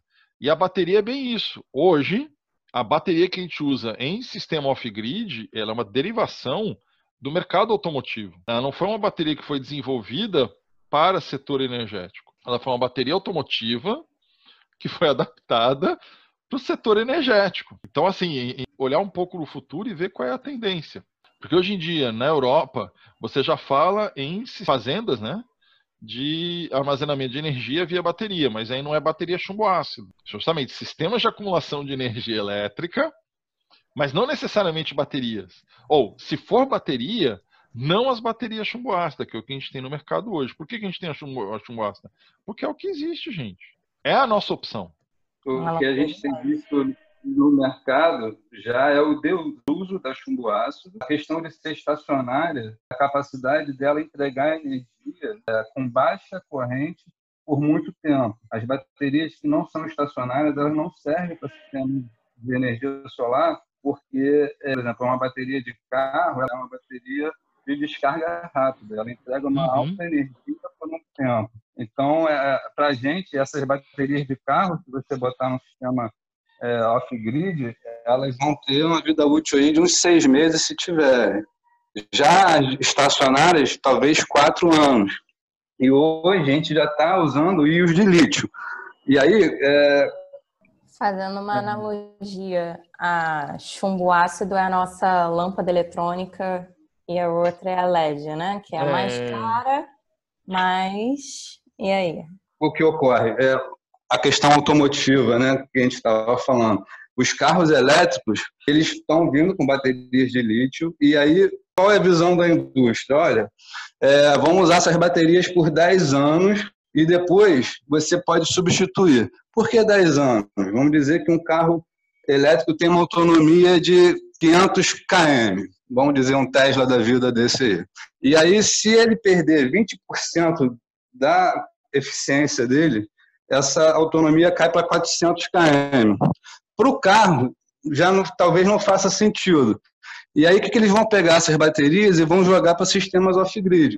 Então, as baterias dos carros, daqui a 10 anos, elas vão entrar para fazer parte do sistema solar ou qualquer outra tecnologia de geração de energia off-grid. Então, a indústria está do carro já não está mais preocupada, que ela sabe que vai ter gente querendo aquela bateria com 80% de eficiência. Está tá transferindo para outra a questão do descarte, enfim. As íon lítio, elas têm é, uma vida útil aí de uns 20 a 25 anos também. Então, para você ter na sua casa, comprar uma bateria pela metade do preço, que tem uma vida útil aí de, de 10, 15 anos, oriunda de um automóvel, faz sentido. Agora faz aí depois. Sentido. Desde que você, no teu, negócio, no teu modelo de negócio, já tenha embutido os custos de, de destinação final, eu não vejo problema. E é uma coisa que a gente faz muito, que, por exemplo, a área de energia, as térmicas, né, de ciclo combinado, onde a turbina a gás que você usa veio de um avião. Justamente, por quê? Porque no avião você não vai querer que a turbina fale, né? Aí chega então um determinado momento da vida útil da turbina que ela está descomissionada, mas ela para uma usina térmica está de boa. Então você pega uma turbina que para aquele setor foi considerado velho e traz isso para outro setor. Isso é normal. Isso é, é, o que o Roberto falou. Isso faz sentido na área de business. É um dos é poucos... como a Tati, é como a Tati havia falado, é, é questão da transição da tecnologia, como vai se dar o andamento da tecnologia para ir lidando com a, com a questão, né? Uhum. Mas e aí, vamos, vamos retomar para a questão da Carol, que ela falou sobre os tetos de, da garagem. Perfeito. Então, dentro do mercado pra de não recompra... esquecer ela. Aí. Sim, não, dentro do mercado de recompra eu achei bem tranquilo, bem viável. Porque assim, hoje você tem o custo de aquisição do equipamento do sistema fotovoltaico é um percentual bastante razoável do teu novo projeto o inversor, você tem as placas fotovoltaicas e em cima disso vai botar a tua mão de obra. Isso vai fazer o custo total. Se você puder fazer um preço de recompra dessas placas e gerar um mercado secundário, vamos dizer assim, um mercado que poderia ter um custo de oportunidade zero para os painéis, poderia tornar acessível o fotovoltaico a uma porção de gente que hoje não tem acesso a essa tecnologia. Indo bem? É, traduzindo né, a fala, é isso. Não, então, eu queria, eu chamei a atenção se, na verdade, é uma dúvida, um questionamento, se há licitações públicas para empresas para instalação de, de painéis fotovoltaicos. Eu falei de estacionamento no sentido, por exemplo, do estacionamento de um hospital público, de uma escola, de uma creche, e se não há essas licitações, se há um horizonte para que isso aconteça, se há alguma agitação política nesse sentido, se há algum, algum fórum, alguma, algum interesse, algum horizonte para isso. Bom, alguém quer colocar alguma coisa? Eu ia falar dos hospitais particulares, mas pode continuar, porque ela falou da questão pública e eu acho que vai divergir um pouco o assunto. Pode continuar. Não, tranquilo. Se você quiser falar do hospital particular, para mim tá de boa. Manda lá. É, porque, na verdade, essa questão de licitação com o hospital particular, eu não sei como é que funciona. Mas acontece o seguinte: normalmente não é uma pessoa que decide, é um grupo de pessoas que decidem. Então, assim, você sempre tem que colocar em mente que alguém sempre vai querer ganhar alguma coisa. Então, quando você tem, é, volto a repetir, não sei a respeito de hospital público, estou falando do privado. Então, assim, o privado, quando você pega uma conta de um hospital, ela é tão grande, tão grande, tão grande, que tem vezes que o espaço que o hospital tem disponível não comporta o, o consumo deles, entendeu? Então, será que de repente eu teria que colocar para um hospital público, por exemplo, teria que colocar num, num espaço remoto ou alguma coisa do tipo? É, sobre essa questão de licitação, eu não sei, não sei dizer, acho que o Marcos ele pode explicar um pouco melhor sobre isso. Desculpa passar a bola também, não porque é esse ponto também. Eu não, eu prefiro não falar do que falar besteira. E no hospital público, privado, é, você tem uma instalação e mesmo assim nem sempre ela vai comportar o uso. Entendeu? Então, o privado ela vai pegar e vai usar para ela. Um grupo de, de, de, pessoas, administradores, enfim, diretores do, do, do hospital, que vão decidir se aquele é, se aquela economia é viável, se não é, qual parte do hospital vai ser atendido pelo, pela energia fotovoltaica, qual, qual não vai ser, enfim. Estou é, te dando uma visão do hospital privado. Agora, essa relação de, de licitação, eu até vou passar agora a bola para o Marcos, porque a minha visão é, não é nem questão de licitação, ah, colocar no estacionamento. A minha visão é, eu tenho espaço suficiente para alocar todos esses módulos para esse consumo, mesmo que eu use o módulo com a maior potência que tem existente no mercado eu vou ter espaço para isso? O, o, o, público vai ter verba para fazer uma instalação de grande porte? Tudo isso é, é, de fato uma questão que tem que ser, que, que você assim, elaborou muito bem. Acabei, pode continuar. Carol, uma das coisas que baliza o sistema interligado nacional, um dos seus pilares chama-se princípio da modicidade tarifária.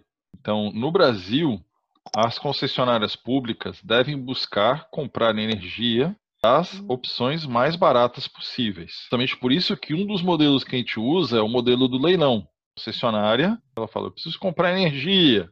Quem quer vender? Aí é um leilão inverso. Quem ofereceu o menor custo, ela vai lá e compra. As concessionárias busquem sempre adquirir energia ao menor preço possível a hídrica, que é quem predomina no sistema elétrico brasileiro, ela é a mais barata. Porque você não paga pela chuva, você só gasta para instalar a hidrelétrica. Na térmica, você paga menos do que na hídrica para instalar, mas você paga o gás para gerar energia. Na eólica, mesma coisa, você paga para instalar o parque gerador, mas você não paga pelo vento. Então, então dentro do modelo de, de modicidade tarifária, faz mais sentido para o poder público colocar o, o dinheiro num parque eólico do que num parque fotovoltaico. Eu digo hoje, que no momento você tem lugar para colocar parque eólico e você tem pessoas que têm know-how em instalar parque eólico no porte que vale a pena para o poder público. Então, no momento, para o mercado de licitação para compra de energia elétrica, a energia fotovoltaica ainda não é competitiva. Perfeito? Quando você terminar a fala, eu queria contribuir, Marco, mas eu queria ouvir de novo a pergunta, porque eu acho que eu entendi é, uma pergunta diferente da resposta. Então, a colocação foi que assim, hoje, o custo da fotovoltaica não coloca ela competitivo com a eólica, em termos de renováveis. É. Então, para licitar... Deixa eu desmistificar um pouquinho, me complementar, na verdade. Uhum. É, o Brasil ele tem um grande potencial eólico, só que muito restrito ao Nordeste, principalmente é, aquela área de Fortaleza para cima. E quando você fala em custo, é um custo global, ou seja, é, eu quero levar energia para o Sudeste, onde está o meu consumo. Se eu estou uhum. produzindo no Nordeste, eu tenho um grande custo de transporte dessa energia é, joga a favor da fotovoltaica essa questão da viabilidade técnica do local da instalação. É, o que eu entendi que ela colocou é sobre os estacionamentos e por que, que não se utiliza ou se existe algum movimento nesse sentido. Uhum. É, eu não vejo sentido você. Porque eu, a gente está falando com a faculdade, acho que pelo menos a Lorena é da, da engenharia agrícola ambiental. Hoje, com o uso de tecnologia, o que eu vejo é existe uma grande é, área disponível no local de consumo que são os telhados existentes. Nosso potencial de telhado é enorme. E aí, se você começar a desprezar os telhados e querer ocupar a área que poderia ser destinada para agricultura, para habitação, para outras coisas, é um mau uso da tecnologia, no meu ponto de vista. A questão dos estacionamentos é: estacionamento só faz sentido num local de concentração habitacional, enfim, populacional. Normalmente, os estacionamentos eles são a nível é, do solo. E aí você tem a incidência de sombras em função dos prédios.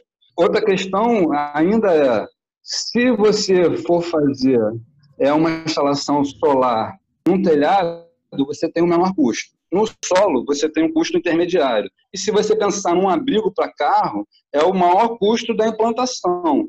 Agora, que faz sentido na utilização do espaço, com certeza. Então, se você tem é, uma, um, comércio, um shopping, que os clientes estacionam um carro no sol e quando eles saem do shopping no ar-condicionado, eles entram naquele carro que está pegando fogo, e aí você vai, de toda forma, fazer um investimento numa cobertura para esses carros, por que não utilizar esse espaço para produzir energia? Cada vez mais, com a questão da mobilidade elétrica, isso vai fazer cada vez mais sentido. Naquele local você está produzindo energia e já está destinando energia para o próprio carro fazer carregamento dele. Mas não é uma questão de licitação, é realmente, como o Marco colocou, a nossa licitação ela está baseada pelo menor preço. Obviamente que existem, sim, alguns incentivos para uso de, de, de, fontes renováveis. Então, por isso que você vê a entrada do solar nessa questão, até mesmo da eólica. Mas, é, de toda forma, ninguém vai fazer um estacionamento lá no, no sertão da Bahia, porque não vai nem ter carro para estacionar, né?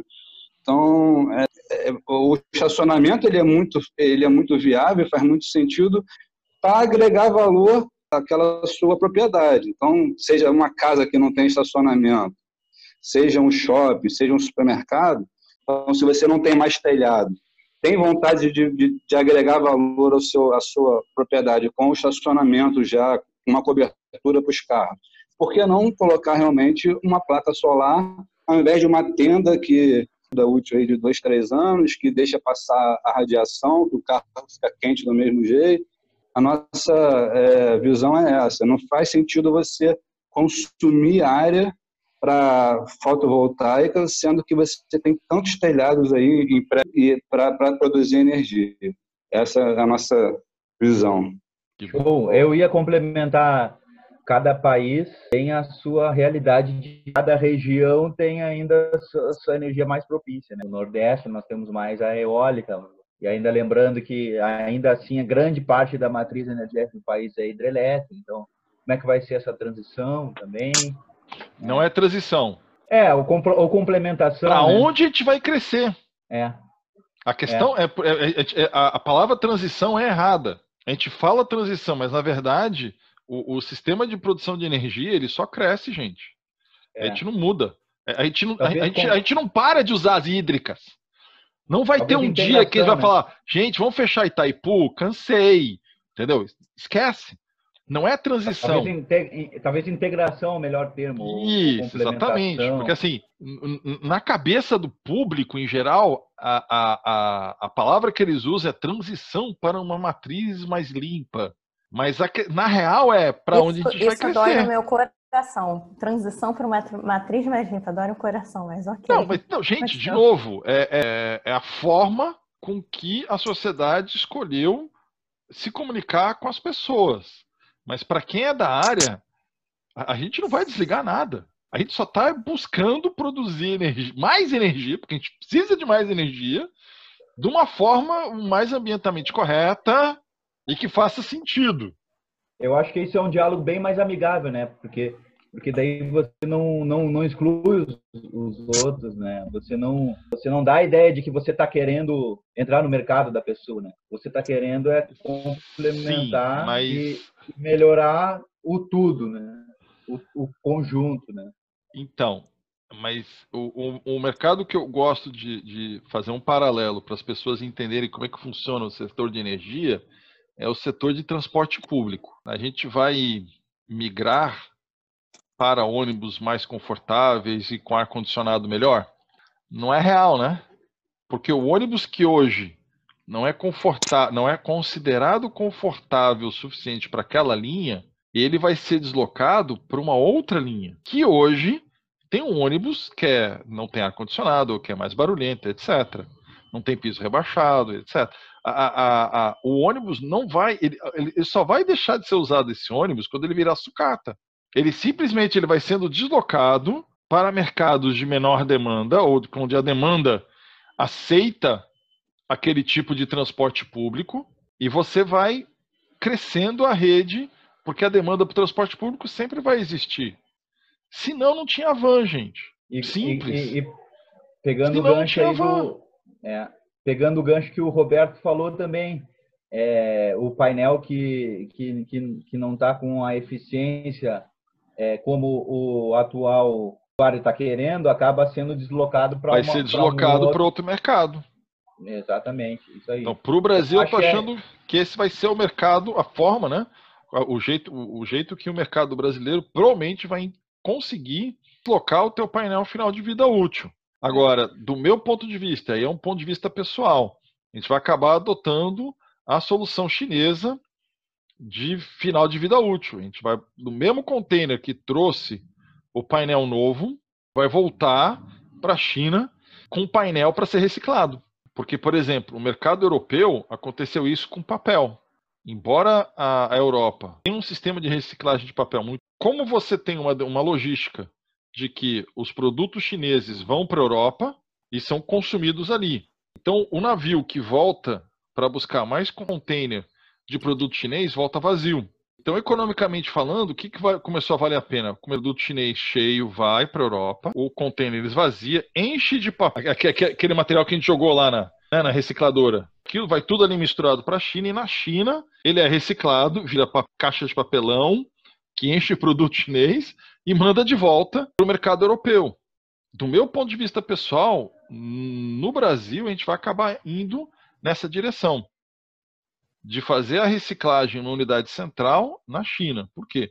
Porque lá vai ter, um, massa crítica para uma planta conseguir processar tudo isso, e dois, a logística reversa. Porque se lá você consegue substituir 10% do silício na tua planta de fotovoltaica, você vai ter o resíduo, o processamento e o reuso num local só. Pergunta seria: a gente conseguiria, por exemplo, no mínimo, tirar o alumínio e deixar o alumínio no Brasil? Isso já acho uma pergunta boa, porque o alumínio a indústria brasileira consegue reciclar.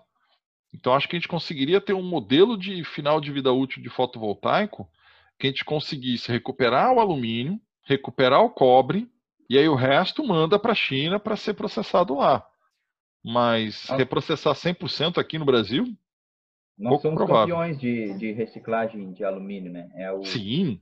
é atualmente o resíduo de, com maior percentual de, de, de, reciclagem. Né? Porque uma coisa é dizer que o, re, que o resíduo é reciclável, outra coisa é, que é, é dizer que ele é Reciclá-lo. reciclado.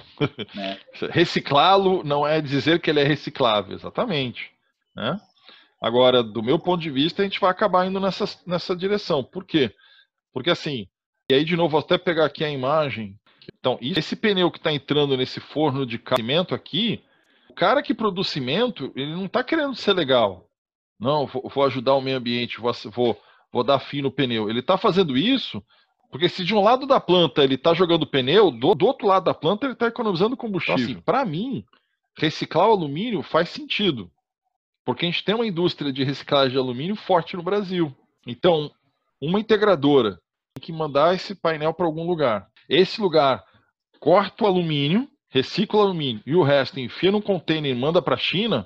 Esse provavelmente vai ser o modelo mais viável a curto e médio prazo para o Brasil, ao menos na minha visão. Aí eu jogo de volta para saber o que, que, vocês acham. Bom, isso, isso é depois de uma tentativa de reuso, né? Reciclar... Associado ao mercado de, de, de reuso, sim. Aí eu concordo com o Roberto. A visão Porque, do Roberto é muito boa. Seguindo aquela, seguindo aquela linha de, de tratamento do, de um produto, né? É, uhum. Na política nacional do resíduo sólido. Né? Primeiro tentar reutilizar, para depois. Sim, porque o que acontece? Como o Roberto falou, em última análise, a responsabilidade pela deposição final é do, do fabricante do painel, que majoritariamente hoje em dia está onde? Está na China. Então, mandar esse painel de volta para a China dentro de um container faz sentido, inclusive, para a política nacional. Eu acho, é, licença, professor, eu acho que a gente tem que colocar é, dentro dessa conta de sustentabilidade, e aí não tem propriedade para falar em relação ao ser viável economicamente ou não para a empresa. Mas uhum. a gente, enquanto profissionais da área interessados, colocar nessa, nessa conta da sustentabilidade a questão social também, porque a gente deve apoiar uma reciclagem que seja feita, por exemplo, em condições análogas à escravidão, a gente deve apoiar uma reciclar uma uma fabricação de uma placa, que, que é a placa chinesa, como falava no slide, como o Milton comentou também é, mais cedo, que vai durar menos tempo e ainda por cima pode ser feita em, em, em, em condições de trabalho precárias. Eu acho que é essa questão social tanto da forma que vai ser reciclado como da forma que vai ser fabricada, tem que entrar na nossa discussão e agregar também, aí no sentido mais comercial, que eu não tenho tanta, tanta experiência, mas eu diria que agrega valor nesse, nesse discurso da sustentabilidade em relação ao cliente. Quando uhum. você explica que a sua que esse que o material que você vende, que você importa, que você comercializa, foi feito, certificado com Inmetro, com condições adequadas e tudo mais. Aí queria puxar isso para a discussão, porque quando a gente fala de voltar para a China para ser reciclável, a gente está falando de uma de um de uma logística reversa, de uma volta desse material para o consumo, mas em que condições para as pessoas que estão envolvidas nesse processo. Perfeito. Per, perfeito. Como uma bela geógrafa que você é, é já, já é, já é geógrafo, é estudante. É Exatamente é isso que eu ia falar, Milton. Você eu... tirou as palavras da minha boca. Uma perfeita eu... geógrafa. Não tem como falar. Eu sou desse time também, eu sou sociólogo, mas eu acho que não tem como falar de meio ambiente sem falar nas pessoas. Então você colocou muito bem, muito bem a questão. É, alguém quer comentar? Enfim, é uma felicidade meio amarga. O mercado fotovoltaico na China ele é diferente do mercado fotovoltaico no Brasil. Lá, o que predomina não, não é o nosso mercado pulverizado de setor privado. Na China, o que predomina de instalação fotovoltaica são grandes plantas. Então, o um modelo de mercado fotovoltaico na China, ele viabiliza você ter descartes de grandes volumes de placas fotovoltaicas, módulos, feitas pontualmente. E não o que vai acabar acontecendo no Brasil, que é você ter um monte de sistemas heterogêneos sendo descartados ao longo do tempo. Então, dentro do modelo chinês, é mais provável que você encontre as condições para instalar numa unidade de processamento, placas fotovoltaicas lá do que aqui. Primeiro, porque cada vez que você descomissiona daquela planta lá 20 megawatts de placa fotovoltaica, gente, a placa dá com pau. Muito módulo sendo descartado ao mesmo tempo. Isso alimenta uma indústria que consegue atingir a massa crítica para poder processar tudo isso. Aqui no Brasil, como o Roberto falou, a, a, a chave é: tem demanda? Se não tem demanda, eu não consigo oferecer o sistema, o, o serviço. Então, o modelo chinês ele vai tender a ter a poder apresentar as condições de poder sustentar uma placa. Uh, isso aprendi quando eu estava lá em Portugal. Todas as pilhas Rayovac, Duracell da Europa são recicladas na Alemanha. Todas elas vão de trem para serem recicladas na Alemanha. Deixa por questões pegar... de escala. Manda lá. Desculpa, professor. Não, eu Não, te tranquilo. Perdão. Mas para você ver, Carol, como a política ela tá diferente nesse momento. 100%, o que o Marcos falou, 100% é reciclado na Alemanha. Quantas pessoas você conhece no Brasil que jogam pilha no lixo? Todas, eu acho. Não, todas não. Não, eu não, eu não jogo. Olá. Eu não jogo. Eu saiba. E eu, eu tenho que comprovar, tenho que comprovar. Quer ver? Peraí. Então, Pega meu saquinho, eu vou pegar meu saquinho também. Aí, ó. Isso aí, eu sou dessas também. Na hora que juntou a massa crítica, a gente vai lá e vai achar um pilhão para colocá-las lá. Exatamente, eu faço isso também. Não, temos três no Brasil, olha lá, olha lá, já temos quatro pessoas no Brasil. Ah, lembrei, também. lembrei também que na, na, sede, na sede da minha igreja em Laranjeiras tem um. Um, um pilhão. Um pilhão, isso, é. Isso. Então já são é... Então Mas a gente o... chega a, a, um pouco mais de pessoas. Mas assim, é, a gente pensando no social, é, voltando um pouco à sua ideia, é, mesmo que a gente, que a parte ambiental, pense no social, sempre vai ter alguém, porque, querendo ou não, a, a mentalidade de alguns países é um pouco retrógrada. Mas nesse momento, a gente trabalha com especulações. Então, assim, poxa, não tem como pensar no social? Pô, a gente pensa no social, mas isso é uma coisa daqui a 20, 25 anos. Você viu no, no, no, slide a quantidade de milhões de toneladas. Não, isso aí. 20 78... milhões. 20 milhões só na China, 10 milhões nos Estados Unidos, 75 milhões 2050... no Japão, 7,5 na Índia e 4 na, na Alemanha. Em 2050 você totaliza 78 milhões, não é? 78 milhões de toneladas, exatamente. 78 2050. milhões de toneladas.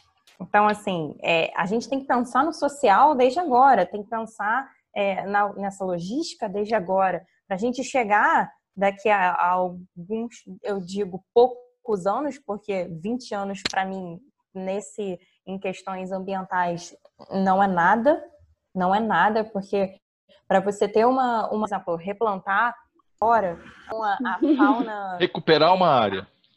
Isso, obrigada. A fauna original e tal. Tudo isso demora muitos anos. Muitos anos e, e não, não dá para acelerar. Perfeito. É, é, exatamente, não dá para acelerar.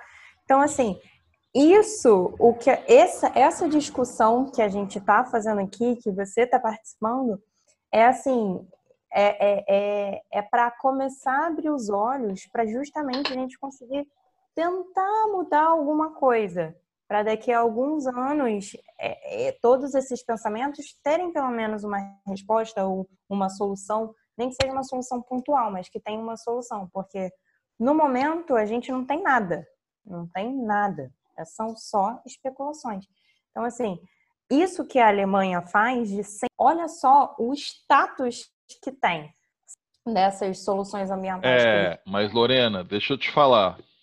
Fala. É, a gente fala foi da momento Alemanha. revolta, foi mal, fala. Não, não, tranquilo. A gente fala Alemanha, mas mesmo na Alemanha eu visitei plantas que eram mini gramachos, né? É, não é, foi o que eu falei também, nunca vai ser 100% então, assim, perfeito, é, né? É, é, engraçado porque assim, você tem um, um Dois de volta para Não, você tem um de volta para o futuro. Porque eu visitei um aterro sanitário na Alemanha que eles tiveram que fazer. Eles não tinham geotêxtil embaixo, foi, foi um, um, um, lixão mesmo, né? Que começaram a fazer. Eles também eles, eles aprenderam. É, porque foge um pouco, né? Desse conceito de 100% reciclar a pilha e tal. Isso, e... então, mas eles tinham não. lixão, porque eles começaram fazendo lixão, gente. A Alemanha não nasceu. Quem hoje está melhor tá melhor porque tomou na cabeça. Porque quando eles começaram a fazer, eles também fizeram como a gente, do jeito que dava. Então eles começaram com lixão. Mas com lixão o que eles tiveram que fazer? Eles, eles escavaram um túnel debaixo do aterro e no fundo do aterro, embaixo da massa de lixo. E, e lá no âmago tem uma piscina de churume. E eles utilizam esse churume para produção? Aí hoje em dia eles tratam. Eles tratam churume e tem uma planta de biogás. Beleza. Tranquilo. Mas entenda assim, e, e, aí, Carol, é a questão o que a Lorena colocou, do, do custo social. No passado, eles não tiveram a opção de colocar um geotêxtil, que facilitaria muito, coletar esse churume e tiveram que fazer. Você imagina o que é você escavar um túnel embaixo de gramacho? Você entraria com a picareta debaixo de gramacho para fazer um túnel? Solo totalmente instável, você não sabe. E cheio de churume! É, exatamente. Você Nossa, o solo churume. contaminado, gente. Abrir um buraco exatamente, solo contaminado. Olha que gostoso. E eles vão passar é. os, os próximos 20 anos, que já passaram 10 anos, vão ter mais 20 anos de coleta de churume daquele lixão e tratar. Na Alemanha. Fala, Milton. Pessoal, manda lá. Eu, eu, eu queria aproveitar é, essa oportunidade que a gente chegou nesse momento e fazer dois questionamentos, assim, se me permite, ao Roberto.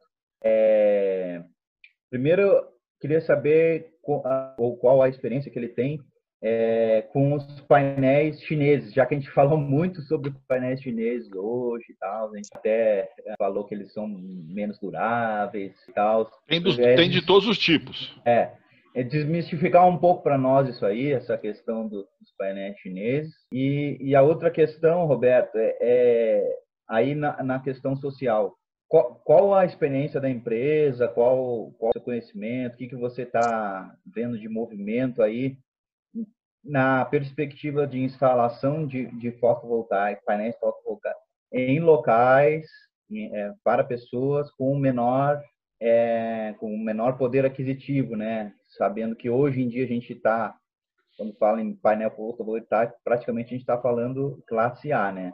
A faixa da, das pessoas de, de, maior renda. Mas e as de menor renda, né? O que, que você... Como você vê se, se existe esse mercado, é? Então, vamos lá. É, desmistificar realmente a questão dos painéis chineses. É, 100% dos módulos comercializados no Brasil são chineses, tá? Alguns são tecnologia chinesa, outras são tecnologia alemã produzida na China, tecnologia consolidada produzida na China, mas 100% chineses. Como no mundo quase que inteiro são produzidos na China hoje em dia, você tem alguns países que mantêm uma planta, mas ela já se transformou secundária perto da planta que eles construíram na China. Essa é a realidade dos painéis. Inversores você tem ainda alguns que são comercializados aqui no, no país, quer dizer, na realidade somente o Fronius, que é um inversor produzido na Áustria. O restante, todos, tecnologia alemã, tecnologia italiana, produzida na China. Então, assim, a, a, a, questão da qualidade, posso dizer que é top mundial. Agora, você tem de tudo, que nem o Marcos estava falando. Existem painéis que são utilizados em sistemas off-grid. Sistemas off-grid eles não requerem é, certificação em método. Ninguém pode te impedir de botar um painel de baixa qualidade no seu telhado, se você quiser. Só que acabam que não tem também é, grande escala. Quase vão dizer que 99% das instalações hoje elas são on-grid e assim sendo certificadas e assim sendo com qualidade mundial é, primeira linha. Quanto à segunda pergunta, eu entendi que você queria saber o posicionamento da empresa em relação é, de baixa renda. Assim, vamos lá. A, a empresa entende que, que é de, de extrema importância que o governo, aí eu tiro o foco da empresa, é, tenha programas, sim, de incentivo e, é, mais do que incentivo, obrigatoriedade em novas construções, como ocorre, por exemplo, em Goiás. Goiás, para você certificar um programa no Minha Casa Minha Vida, que você tem alguns subsídios do governo, você hoje é, é obrigado a colocar dois módulos fotovoltaicos e um microinversor em cada unidade ou o mesmo equivalente em potência a unidades é, não sejam individuais. Então, se for um condomínio é, onde não tem a medição individual, é, você tem lá dois módulos, no mínimo dois módulos, na verdade é uma verba, e aí é feita uma licitação, a empresa que oferecer a maior potência, ela é, tem acesso a essa verba, mas o que se vê na prática são dois módulos com um microinversor. É, isso é, lá em Goiás é capaz de produzir aí, em média uns 60 quilowatts, talvez até um pouco mais, é, de média por mês por ano, né? média anual, média mensal ao longo do ano. Isso para uma família de baixa renda, 70, 80 reais a mais na mesa dela. Né? Então, eu vejo que faz todo sentido para a nossa empresa, quanto é, Sol e a nosso nível hoje de, de condição financeira, a gente não teria como destinar, por exemplo, parte da nossa renda para fazer uma doação, mas isso eu entendo que seja como responsabilidade, como sustentabilidade, não é só uma questão ambiental, é uma questão uhum. social a nossa empresa ganhando volume, é, a gente tem sim a intenção de que 10% do que a gente comercialize seja revertido em ações é, de doação para baixa renda, etc. É, existe também, é, dentro das chamadas públicas é, das concessionárias, uma verba que ela deveria ser destinada para eficiência energética, e aí concessionária ela, ela vai em comunidades carentes e ao invés de ela botar hoje um sistema solar, ela troca a geladeira daquele, daquele potencial consumidor, ela troca a iluminação, uma iluminação mais eficiente. Mas é, por que hoje não, não é feito o solar? É pelo custo. Mas já que existe a verba, eu acho que deveria sim existir um projeto de lei, algo nesse sentido, de que Vamos atacar o problema não só na ponta. É lógico que uma geladeira que consome muito, ela também tem é, é, contribuição negativa na questão, primeiro, do consumo de energia do país como um todo, segundo, também questão ambiental, porque infelizmente a gente tem fontes de produção de energia térmica e essas fontes são altamente poluentes. Então, se você tem maior consumo, logo você tem uma maior, maior poluição do ambiente.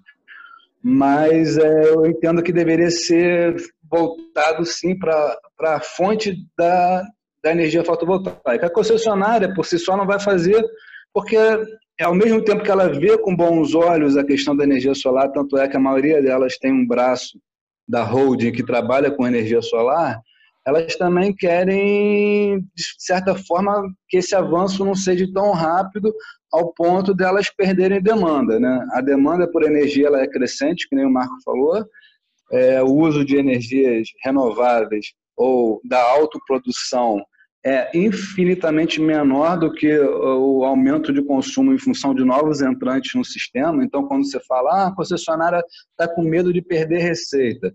A todo ano entra muito mais gente no sistema do que sai gente porque colocou placa fotovoltaica. Então, é uma mentira, isso é um lobby, enfim. Mas eu, eu vejo por esse lado. Quanto à iniciativa privada, se não for por incentivo fiscal, se não for por uma questão que a empresa veja de fato alguma viabilidade econômica, eu acho que vai ficar muito a depender de cada missão empresarial, de, de enfim, de cada visão que cada empresa tem. A Ersol, a gente desde de sempre, e a gente é pequeno, mas desde a nossa fundação, é, temos lá na porta do Marcos, lá, e Marcos, estamos abrindo uma empresa de energia solar, a gente tem intenção de aproximar da faculdade, de fazer um trabalho, seja de, de, sustentável, de sustentabilidade no sentido de educação da população, uhum. ou ainda na, na parte de chamada pública, de tentar trazer isso para algum uma ONG, para alguma coisa, foi por esse caminho que a gente chegou, inclusive, no Instituto Grael. Então, a nossa visão é, é sim, é contribuir de forma que a sustentabilidade não fique somente nas palavras ou, ou na atividade principal da empresa. Hoje a gente ainda não conseguiu chegar nesse patamar. É, realmente o, o dinheiro que entra na empresa ele é para subsídio, quer dizer, para para manter a empresa. É, para sustentabilidade da empresa. É, Gente, sustentabilidade, manter... pagar as contas é, também é sustentabilidade. Pessoas, né? é, é então, a, a, gente ainda não conseguiu chegar nesse nível, mas tá na nossa missão empresarial e a gente entende que, que deveria ser o dever de todo mundo que vem de sustentabilidade realmente, de fato, é, pensar nesse, nesse quesito. Valeu, obrigado, Roberto. Muito bacana ouvir essas tuas palavras aí nesse sentido, nesse rumo. Bacana. Obrigado. É, eu gostaria de perguntar para o Roberto, e eu vi no gráfico dos slides do vídeo, né, uhum. que a gente caiu em alguns anos de primeiro lugar no Rio de Janeiro, estado do Rio de Janeiro, para sexto lugar é, no ranking nacional de, de produção e de instalação de painéis. Aí eu queria saber se a ESOL vê isso como uma oportunidade de crescimento de mercado ou como um desafio. E quais são esses quais foram os fatores que influenciaram essa queda é, que influenciaram essa queda para sexto lugar? É, infelizmente é, esse gráfico ele é verdadeiro mas é o que ocorreu. A gente teve é, o arco metropolitano, um poste a cada cinco metros. É. Isso elevou a gente à condição de ser um dos primeiros dentro da, da condição nacional. Mas não era uma verdade, aquilo foi uma obra pontual. Sim, a energia, uma das energias mais caras, quer dizer, acho que a mais cara do, do Brasil, se eu não me engano, é a Enel, e seria grande parte do Estado servida pela Enel. A gente tem dificuldade do Estado em questões tributárias. A gente tem desde 2016 uma nova normativa que previa a construção de condomínios fotovoltaicos, a reunião de consumidores na construção de uma usina e o compartilhamento dessa energia.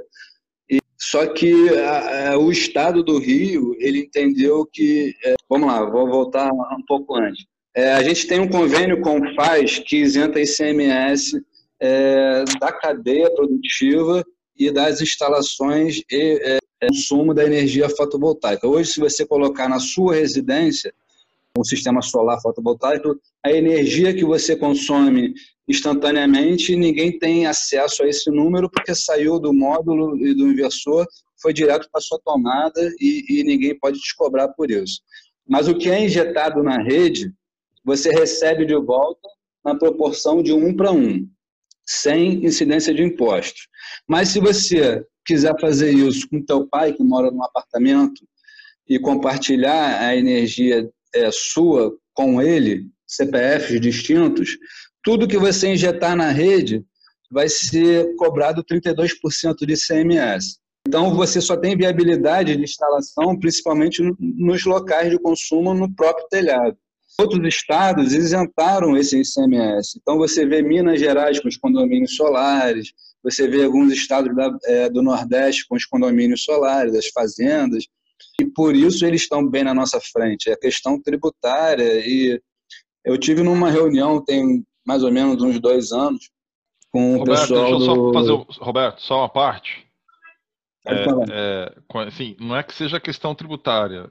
Aqui vamos entender um pouco. É a questão de sustentabilidade econômica. É porque isso torna viável novos mercados. Não é que é questão tributária. O Estado entendeu que para favorecer a indústria fotovoltaica, isso era uma contrapartida razoável. Tudo bem, Roberto? Porque o Estado não, não entendi, ganha. Não entendi, perdão. O Estado ganha quando as empresas investem mais. Então, não é que seja uma isenção tributária, porque em Minas as empresas estão as empresas é, instaladoras de fotovoltaica estão produzindo mais do que aqui no Rio. É um é... acordo de cavalheiros. O governo abre mão, mas a economia agradece. O governo não abre mão em Minas, o, o governo abriu mão do ICMS para poder fazer o condomínio é, fotovoltaico porque ele quer ser legal. Ele entende que isso dinamiza o mercado. É claro, é, você tem é, uma, uma, geração de empregos é, enorme quando você tem o, o energia solar. É, uhum. Tem alguns gráficos que mostram todas as fontes e quanto que cada uma das fontes por megawatt instalado é, gera de emprego. Se você tem geração de emprego, você tem geração de renda. Se você tem geração de renda, Exatamente. você tem consumo. E, e, enfim, quando eu falei da questão tributária, é, é, eu quis dizer que o governo ele dificulta o crescimento do Rio pelos entraves tributários. Eu não, eu não sei se eu fui claro, se isso está de acordo com o que você pensa, Marco, mas Justo, é, é, é, é só para que, que entenda que assim não é uma questão de diminuir imposto, é uma questão de dinamizar o mercado. Entendi, perfeito. É, se você é... tem uma indústria que consegue reduzir custos, essa indústria ela pode pensar numa melhoria de planta. E aí ela vai comprar equipamento que incide ICMS. Ela vai prestar serviço e incide ICMS. Então, o, o governo e, é, não estaria perdendo arrecadação por conta disso. Ele estaria, na verdade, fazendo a economia girar, gerando mais recurso para o Estado, gerando mais emprego e aumentando, por consequência, a arrecadação dele. Mas, como eu estava falando, eu tive num, numa reunião na Firjan, tem uns dois anos, e é, a visão dos, dos, governantes aqui no Estado, inclusive é, a visão, mas até a participação financeira na geração térmica. Eles são donos das usinas térmicas, eles entendem que essa solução para o Estado é a melhor. Eles, eles estão direcionando a nossa produção de energia para as térmicas, infelizmente. É uma pena. É, então, assim, a gente nunca teve bem, na verdade, a gente teve uma grande obra que nos elevou a uma condição de ser um dos primeiros, mas é, isso não era verdade, era uma coisa é, totalmente pontual. Né? Pô, interessante, eu não sabia disso. Então, foi um, foi um evento que mascarou a, o ranking. É, a gente tem toda tem todo o cenário favorável, né, assim, em termos de insolação, tarifa energética, uma das mais caras do, do Brasil, mas não há vontade política, infelizmente. Não há um arcabouço legal regulatório que favoreça o mercado. É uma fala mais bonita. É. é você tem razão. Não existe esse arcabouço. Né? Não, porque e, é, assim, é, uma fala bonita que engloba muita coisa. É, e, e, o engraçado é que a gente teve, é, antes da pandemia, acho que um dos principais assuntos era a, a revisão da normativa. A gente teve na, nos jornais sendo discutido esse assunto, algumas pessoas, é, governantes, debatendo sobre isso, é, e se falando realmente em, em é, subsídio.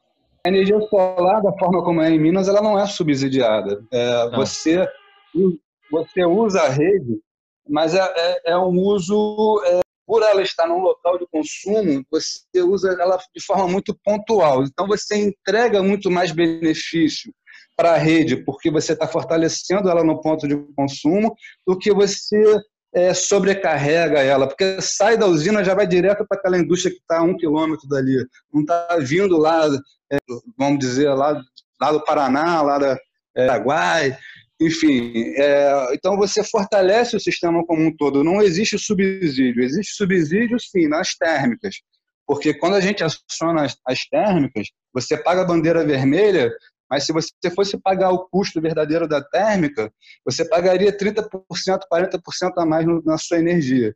E aí o governo vai e paga por você a diferença. Então, esse é o subsídio. Ninguém está botando dinheiro na tua instalação residencial ou comercial. O governo não está te, te, pagando, ó, oh, você vai gastar 100 mil, toma aqui 20 mil e 80 mil é seu. Mas na térmica tem isso sim. Na térmica, é, em parte da contribuição em forma de bandeira vermelha, etc., mas o grande pesado fica com o governo e ele vai lá e paga a diferença. Então, esse é o subsídio que existe na, Para manter na sustentável. Não é nada sustentável, Não, né? para manter sustentável, alguém tem que pagar a conta. Ah, sim, é, exato. Gente, meu relógio aqui está marcando 11h20. Eu queria saber se alguém quer colocar mais algum aspecto para a gente explorar ou se a gente pode começar a convergir e começar a pensar em palavras finais. Eu acho que a Rafaela e a Jéssica Soares não falaram muito. Eu queria saber se elas têm alguma algum ponto para observar, querem comentar alguma coisa, tirar alguma, alguma alguma pergunta. Dúvida. Alguma pergunta, Exatamente. alguma dúvida? Carol Isso. também, se tiver mais alguma dúvida. Deu para entender.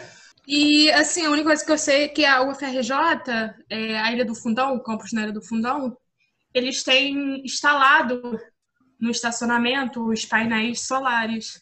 Ah, não tenho nenhuma dúvida não, foi muito enriquecedor aí. A Carol é, tirou bastante dúvida, que consegui entender bastante coisa também. Mas até o momento não tenho nenhuma dúvida não. Tranquilo, perfeito. Legal. Rafaela, você, você é estudante lá no Fundão? Não, não, eu vi foi numa reportagem, já tem um tempinho. Bom, eu consegui anotar bastante coisa que eu acho que vai até me dar bastante ideia para TCC, que eu vou ter que fazer em breve. E queria agradecer a todo mundo que participou, porque foi muito, muito, muito bom para mim, muito para e foi bem bacana conseguir muita coisa, muitas dúvidas e ficar com muitas dúvidas, muitos mais questionamentos para a próxima reunião, quem sabe. Isso, com Legal. certeza. Tá ótimo. Gente, gostaria de agradecer a presença de todos e a contribuição de cada um de vocês. Ah, o projeto Vento Solar, o projeto Grael e a Aersol continuam aqui à disposição. Por favor, utilizem todos os canais. Se teve alguma dúvida que vocês não se sentiram confortáveis em colocar aqui, por favor, não hesitem. Pode mandar para nós por e-mail, por zap, por telefone, ou, quando a pandemia acabar, nos perguntar pessoalmente também. Não tem problema nenhum, tá? Eu lembro que acho que já está selecionado o tópico do próximo encontro, correto? Qual que é? Tan, A tan, Lorena- A Lorena fica animada lá. É. Tem que ficar, né, gente? Tati, qual que é, Tati? Mercado de trabalho. Mercado de trabalho?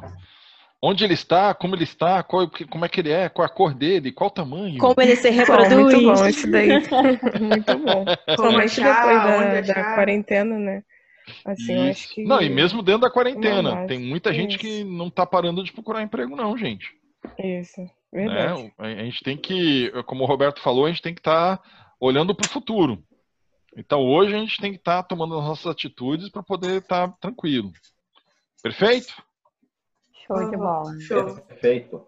Gente, Obrigada, muito obrigado pela participação de todos. A gente Obrigada, mantém obrigada. contato aí. mundo aí.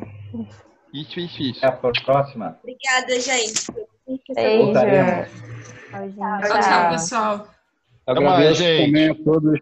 É, queria mais uma vez dizer que é uma honra para a gente também estar inserido no, no projeto. É, a gente se sente muito feliz e, e bem é, retribuído, porque a gente, como empresário da Aersol, a gente não está vendo só a questão realmente do lucro, a gente quer ver mudança no país. É muito bom você trabalhar com os jovens, com, com as pessoas que estão com a mentalidade de trazer essa mudança. Agradeço bastante a oportunidade, gostei muito de participar e estou à disposição. É.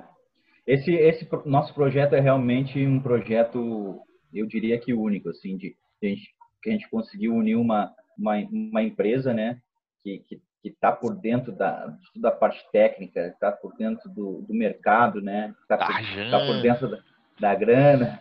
É, ah, a gente conseguiu unir a universidade, né, que tem o que é o, o, o assim que está na essência ali da tecnologia, da, da conhecimento técnico também, né, aplicado, e a gente conseguiu unir um, o terceiro setor, né, para fazer uma ponte mais eficiente aí com a comunidade, né, e eu espero, eu fico, eu fico pelo projeto Grael, eu fico muito feliz assim de participar desse projeto que é realmente especial, eu acho que está dando super certo, não é toa que a gente está indo para a sexta turma, né, Marcos? É, N mais um, gente. Esquenta com isso não.